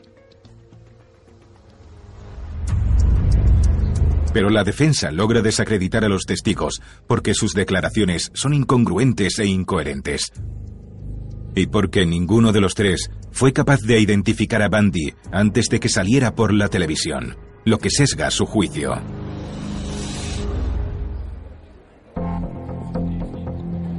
El caso se reduce a las pruebas forenses. Los técnicos rebuscan por la furgoneta entera. En su interior encuentran hilos de la ropa de Kim. Hilos iguales a los de la ropa que estaba tirada por la escena del crimen. Para más Inri, los forenses descubren fibras de la chaqueta azul de Bandy en los calcetines y los vaqueros de Kim, así como en la furgoneta. Según las pruebas, está claro que Kim estuvo en la parte trasera de la furgoneta y que Bandy la llevó a la caseta. La caseta en la que encontraron a Kimberly Leach era un escenario peculiar. Es un lugar horrible y brutal y considero que es horrible dejar ahí a una víctima, y más siendo una niña de 12 años, que la había violado. Le había dado una paliza hasta matarla. Un lugar terrible, muy feo. Es humillante que encima la dejara tirada en una caseta. A diferencia de los juicios previos, en este, Ted Bundy deja que lo representen. Sus abogados llaman a declarar a dos testigos que aseguran haber visto a Kimberly Leach haciendo autostop y a un médico forense que dice que no se puede descartar por completo que la causa de la muerte fuera un accidente o el suicidio. La defensa era capaz de presentar cualquier cosa, pero para la fiscalía estaba claro que la víctima era una niña feliz. No había problema alguno con sus padres que yo recuerde. Nada registrado de que supieran o vieran algo raro. Lo del suicidio parecía casi de risa. Pero bueno, también es el trabajo de la defensa presentar cualquier cosa, incluso las más estrambóticas. El jurado se retira para reflexionar sobre su veredicto. Casi todo el mundo cree que lo declararán culpable. Incluso el mismo Ted Bundy. ¿Tú sabes lo que va a pasar si esto se hace público? Mira, con solo decir a quién, cuándo y el número de cuerpos, es que con eso ya va a ser bastante grave de por sí. Apenas siete horas después, el jurado vuelve con un veredicto. Se le declara culpable de asesinato en primer grado y se le condena a muerte.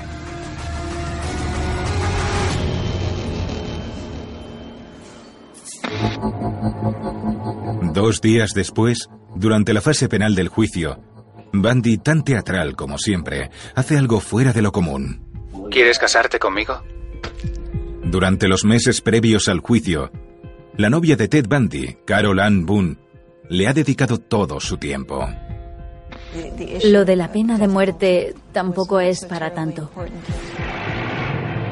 Se había mudado a Florida para estar más cerca de él. Te echaba de menos. Y yo. Era una defensora acérrima de Ted. Y a él le gustaba eso. Ted se las apañaba solo. Pero si había alguien dispuesto a seguirle la corriente, para defenderle y ponerse de su parte, lo aprovechaba. Creo que la tuvo engañada la mayor parte de su relación. A la hora de la verdad, aunque era muy manipulador, también era guapo y cariñoso cuando quería. Creo que estaba enamorada de él de verdad. Carol quiere casarse con Ted, pero no había encontrado a nadie que oficie la ceremonia hasta este momento. Bundy ha dado con una solución por una ley arcaica de Florida. Hizo algo muy raro, pero es que se puede hacer. Es legal en Florida. ¿Quieres casarte conmigo? Carol está en el estrado cuando Bundy hace algo de lo más increíble. Ser el novio y a la vez el oficiante de su boda. Ante la sala y ante el mundo, pronuncia sus votos a Carol Ann Boone. ¿Quieres casarte conmigo? Sí. Yo nos declaro marido y mujer. Todo esto era para alimentar al personaje que proyectaba a la gente de no soy el asesino que decís que soy, solo soy Ted Bundy. Hablad con Carol, que ella sabe quién soy. Se va a casar conmigo aquí delante de todo el mundo. Era como si la sala fuera su escenario. Fue algo muy histriónico. Que Ted Bundy se casara con su novia en mitad de un juicio por asesinato fue el colmo de los colmos, porque es una falta de respeto gravísima si recordamos que la víctima era una niña de 12 años. Fue casi como bailar sobre su tumba. Creo que Ted Bundy pensó que a lo mejor eso lo humanizaba, pero en mi opinión le hizo parecer mucho más cruel, mucho más psicópata y mucho más monstruoso. Yo nos declaro marido y mujer.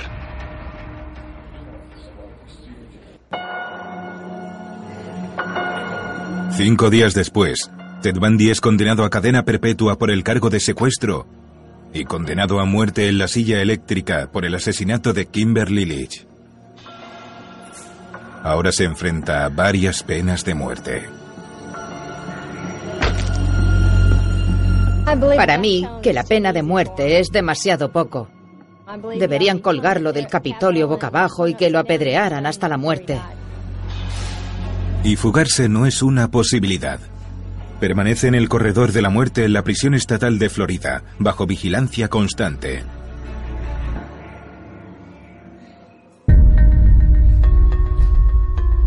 En agosto, Carol Ann Boone, la servicial novia y ahora esposa de Ted Bundy, convence a dos reporteros de la revista Newsweek, Stephen Michaud y Hugh Ainsworth, para que escriban un libro sobre Bundy. Bueno, Ted, hoy vamos a grabar una sesión cortita y quiero que te sientas a gusto para contar lo que quieras, ¿vale? Vale. Su novia tiene la esperanza de que muestren su inocencia. ¿Por dónde quieres que empiece? Sin embargo, desenmascaran su mal interior. Un ser al que Bandy se refiere como el ente. Esta enfermedad se apoderó de mí. Era una parte siniestra de él, algo de lo que habló con naturalidad.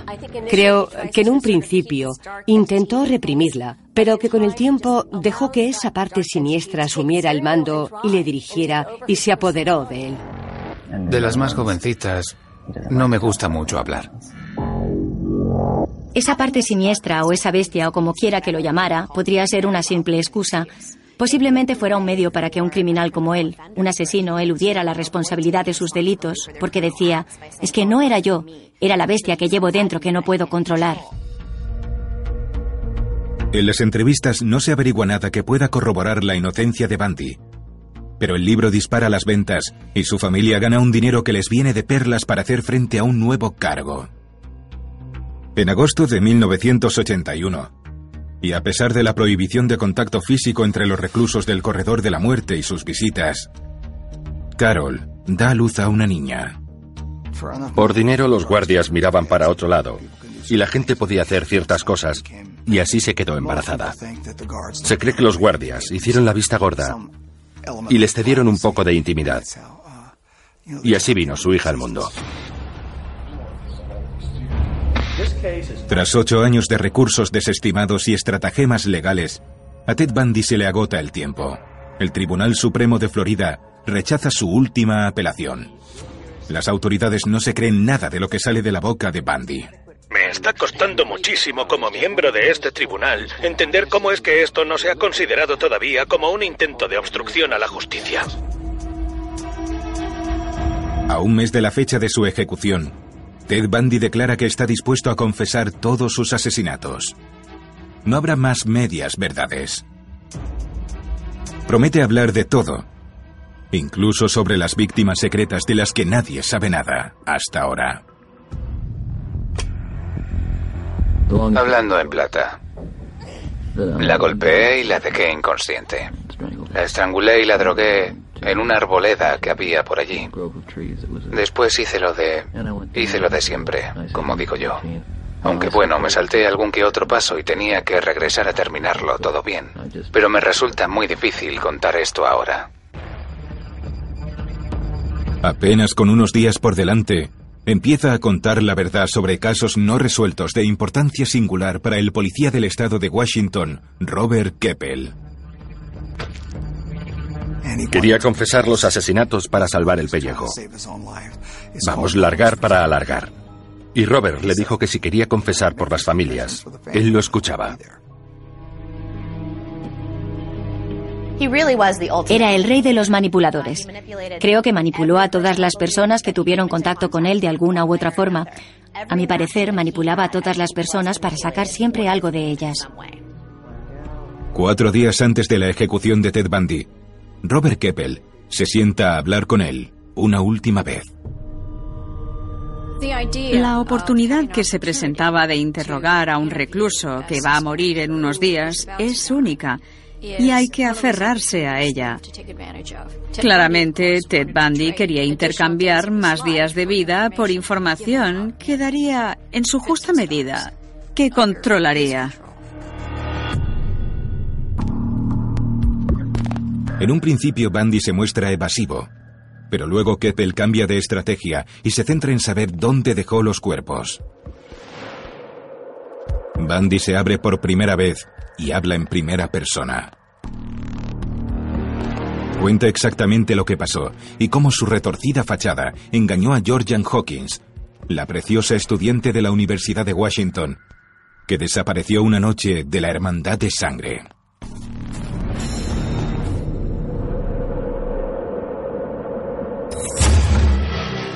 Iba por la calle. Llevaba unos paquetes y muletas. Me la encontré y le dije que si me ayudaba con los paquetes. Me ayudó y estuvimos andando por la calle. Luego la golpeé con una palanca y se quedó inconsciente. Le puse unas esposas y me la llevé con el coche.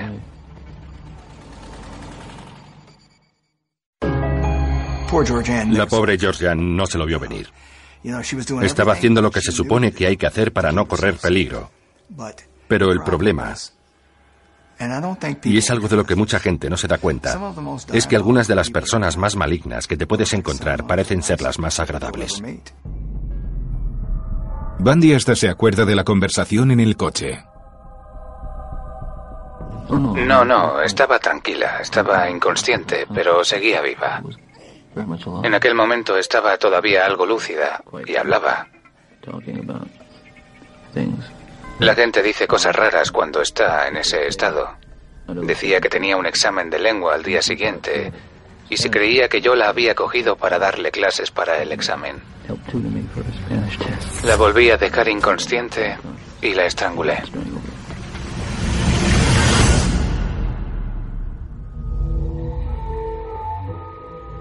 Reconoce haber vuelto a ver el cuerpo de Georgian varias veces durante tres días. ¿Se oye? He dicho que le corté la cabeza a la chica, a Hawkins, y la enterré de 20 a 40 metros de un sitio, a algo menos de 10 metros al oeste de la carretera, en una peña. ¿Se me oye? Al parecer, a Ted Bundy le gustaba mantener relaciones con mujeres muertas, a lo mejor porque no podían negarse o por una cuestión de control. Fuese por lo que fuese, esta quizá fuera una de las confesiones más devastadoras de un individuo que ya estaba bastante desequilibrado. En el interrogatorio sale a la luz otro cruento detalle. Bundy cortaba las cabezas de algunas de sus víctimas y las guardaba en su piso. Bundy era un sádico. Era necrófilo. Y una vez llegó a decir que tuvo cuatro cabezas en su pensión de Seattle, en la pensión Rogers, donde se alojaba, aunque reconoció haber rebanado media docena de cabezas en total. Aún queda una de sus confesiones más impactantes. Bundy reconoce ante Keppel que quemó la cabeza de Donna Manson en la chimenea de la casa de su exnovia, Liz Klopfer. De todas las cosas que le hice a esa mujer, seguramente esa sea la que más le costará perdonarme. Pobre Liz.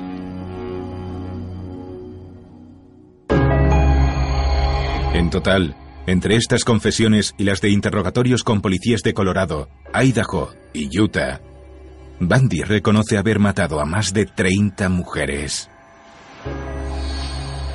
Los casos en el estado de Washington ocurrieron en 1974, pero hasta 1989 Ted Bundy no empezó a darnos las piezas que nos faltaban, a darnos los datos que necesitábamos en 1974.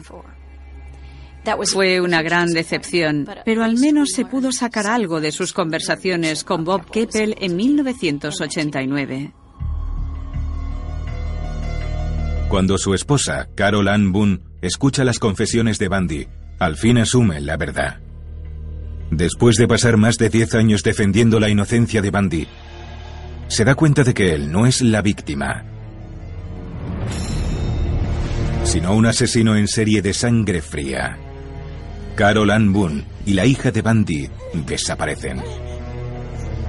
Desde entonces han optado por vivir alejadas de los focos mediáticos. Todo el mundo sabía que había asesinado a esas mujeres. Hubo un punto en el que ella empezó a sentirse mal por lo que hacía y comenzó a sospechar. Después, obviamente, de que Bundy confesara, fue la gota que colmó el vaso. Bundy tuvo que confesar para que ella se diera cuenta de verdad de que no se había casado con el hombre de sus sueños, sino con un asesino psicópata. Ahora que solo le quedan 24 horas de vida, en un intento desesperado por alargar sus días, Bundy se reúne con el líder religioso James Dobson. Bundy le dice a Dobson que la culpa de que haya cometido los crímenes la tiene la pornografía de las historietas. Cree que empezó a tener problemas a los 12 o 13 años cuando encontró pornografía en una tienda. Se encontró con algunos cómics que habían tirado por el camino. Las mujeres eran meras víctimas en estos cómics tan violentos y gráficos con los que creció Ted Bundy. Ver imágenes de mujeres atadas, amordazadas, con cuchillos en el cuello, mujeres a las que estaban matando, le produjo un despertar sexual hacia las mujeres que eran víctimas, que no eran sus semejantes. Quería tener relaciones con una mujer atada, con un cuchillo al cuello o puede que estrangulada. Eso es lo que Ted Bundy sacó de esas historietas tan violentas. Que Ted Bundy culpara de sus actos a su supuesta adicción a la pornografía violenta, para mí es otra forma de aminorar su responsabilidad por lo que había hecho. Encontró una fuente externa a la que cargarle al muerto. Pero no servirá de nada. Ya no hay perdón. En una salita muy cercana, los guardias preparan la silla eléctrica llamada Old Sparky, la vieja de las chispas. Creo que nadie pone en duda que he hecho cosas malas. La cuestión es cómo, pero sobre todo, ¿por qué? En sus últimas horas, Ted Bundy seguía pensando que podía manipular a los cuerpos de seguridad, callándose algunos detalles. Confiaba que le alargaran algunos días, semanas o meses de vida. Intentó negociar, pero eso ya no funcionaba. En algún momento iba a tener que asumir que lo iban a ejecutar. A las seis de la mañana, cuando le queda una hora de vida, Bundy confiesa dos crímenes más. Reconoce el asesinato de Susan Curtis, de 15 años, que estaba en el recreo de su instituto en Pocatello, Utah, cuando desapareció. También reconoce el asesinato de Denise Oliverson, de 25 años, que era monitora de esquí en Grand Junction, Colorado. Cuando le quedan unos minutos, le llevan a la sala de ejecuciones. Eso que se dice de que cuando llevaron a Bandy a la sala de ejecuciones estaba llorando y tuvieron que llevarlo a rastras es mentira. Estaba muy cansado. Y según me dijo Don Patchen, el agente al mando del departamento de policía de Tallahassee, cuando Bandy le miró, su rostro no mostraba hostilidad. Solo le saludó con la mano. No parecía que Bandy guardara rencor o pensara, ¿por qué a mí? Creo que había asumido su destino. Decidles a mis familiares y amigos que los quiero. Estas últimas palabras se las dice a su abogado, Jim Coleman, y al reverendo Fred Lawrence. Asintió un par de veces al entrar a la sala y dijo, decidles a mis familiares y amigos que los quiero. Cuando Ted Bundy dijo, decidles a mis familiares y amigos que los quiero, nos revela que no estaban allí.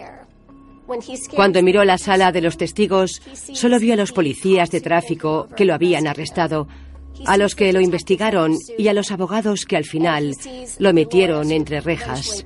Son las últimas personas a las que Ted Bundy vio antes de su ejecución.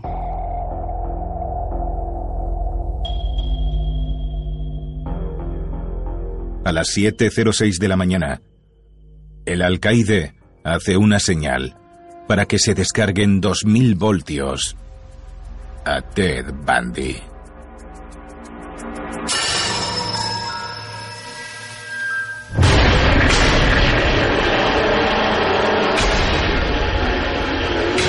Una ejecución no es algo bonito como se dice. Los ojos suelen salirse de las órbitas y la cara se contorsiona debido a la electricidad. A los 60 segundos, el cuerpo de Bundy se desploma. Los médicos le comprueban el pulso. A las 7.16 de la mañana, Ted Bundy ha muerto. Fuera del recinto hay cientos de personas que gritan, Arde, Bundy. Arde. Tengo el placer de comunicaros que Theodore Bundy ha sido ejecutado a las 7 y 16. Cuando reciben la noticia de su muerte, la gente grita y vitorea. Estaban deseando que lo mataran. Menudo circo se montó. Normal que la gente quisiera que lo ejecutaran de una vez.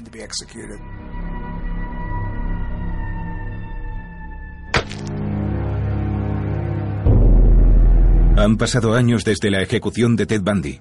Muchas cosas ya se saben, pero aún queda una duda por resolver. ¿Por qué? Para muchos todo se remonta a sus raíces familiares. Una abuela con depresión y un abuelo, Sam Cowell, violento e irascible.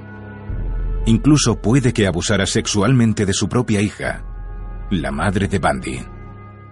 Sam Cowell era muy agresivo. Tiraba a sus hijas por las escaleras y dormían hasta tarde. Seguramente no fuera un buen ambiente en el que criarse. Existen muchos rumores acerca de quién es el verdadero padre de Ted. Pero el más retorcido es que su abuelo dejó embarazada a su madre y que por tanto era también su padre. No lo sabemos, a lo mejor es verdad. No es de extrañar que quien se ha criado en un ambiente violento en la infancia, ya sea psicológica, física o sexual, sea una persona violenta de adulto. Al tratarse de alguien como Ted Bundy, hay que plantearse ¿Qué factores de su entorno podrían haber contribuido a la conducta que mostraba? Si bien hay quien dice que es parte de su ADN, que estaba ahí desde el principio, incluso de niño. Por lo visto, una noche, mientras su tía dormía, la rodeó de cuchillos de cocina, todos apuntando hacia ella. Se despertó con esa estampa y un Ted Bundy de tres años sonriente. A una edad muy temprana ya se observan comportamientos perturbados y extraños, una obsesión con la muerte, matar y la violencia, algo nada común en un niño de tres años. En el fondo puede que no haya una única explicación para las acciones y pensamientos trastornados de este monstruo. ¿Es por su condición?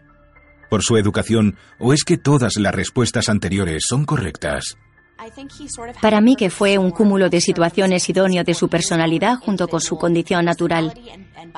La ira estaba ahí, al igual que la psicopatía dada por un trastorno antisocial de la personalidad, que es inmutable.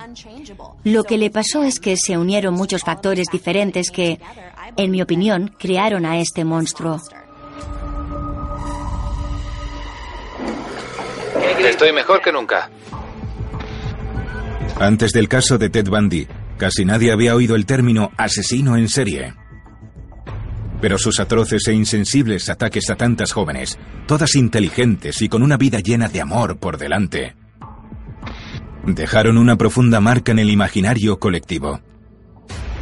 El cruel legado de Ted Bundy nos alerta de que el mal toma muchas formas. Tuve un sueño en el que era libre porque no me gusta que me quiten la libertad. A nadie le gusta. Ted Bundy dio una visión de cómo podían ser los psicópatas. No parecía el villano de la película. No parecía el malo. Parecía el protagonista. Y creo que eso confundió a mucha gente. Que un hombre encantador cometiera actos verdaderamente violentos y sádicos.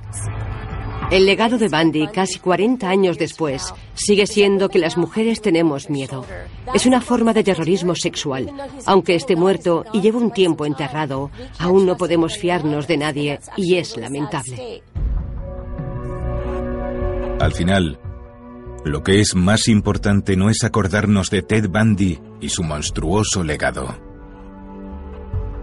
sino recordar a las víctimas, a las supervivientes y a tantas familias que perdieron a sus seres queridos.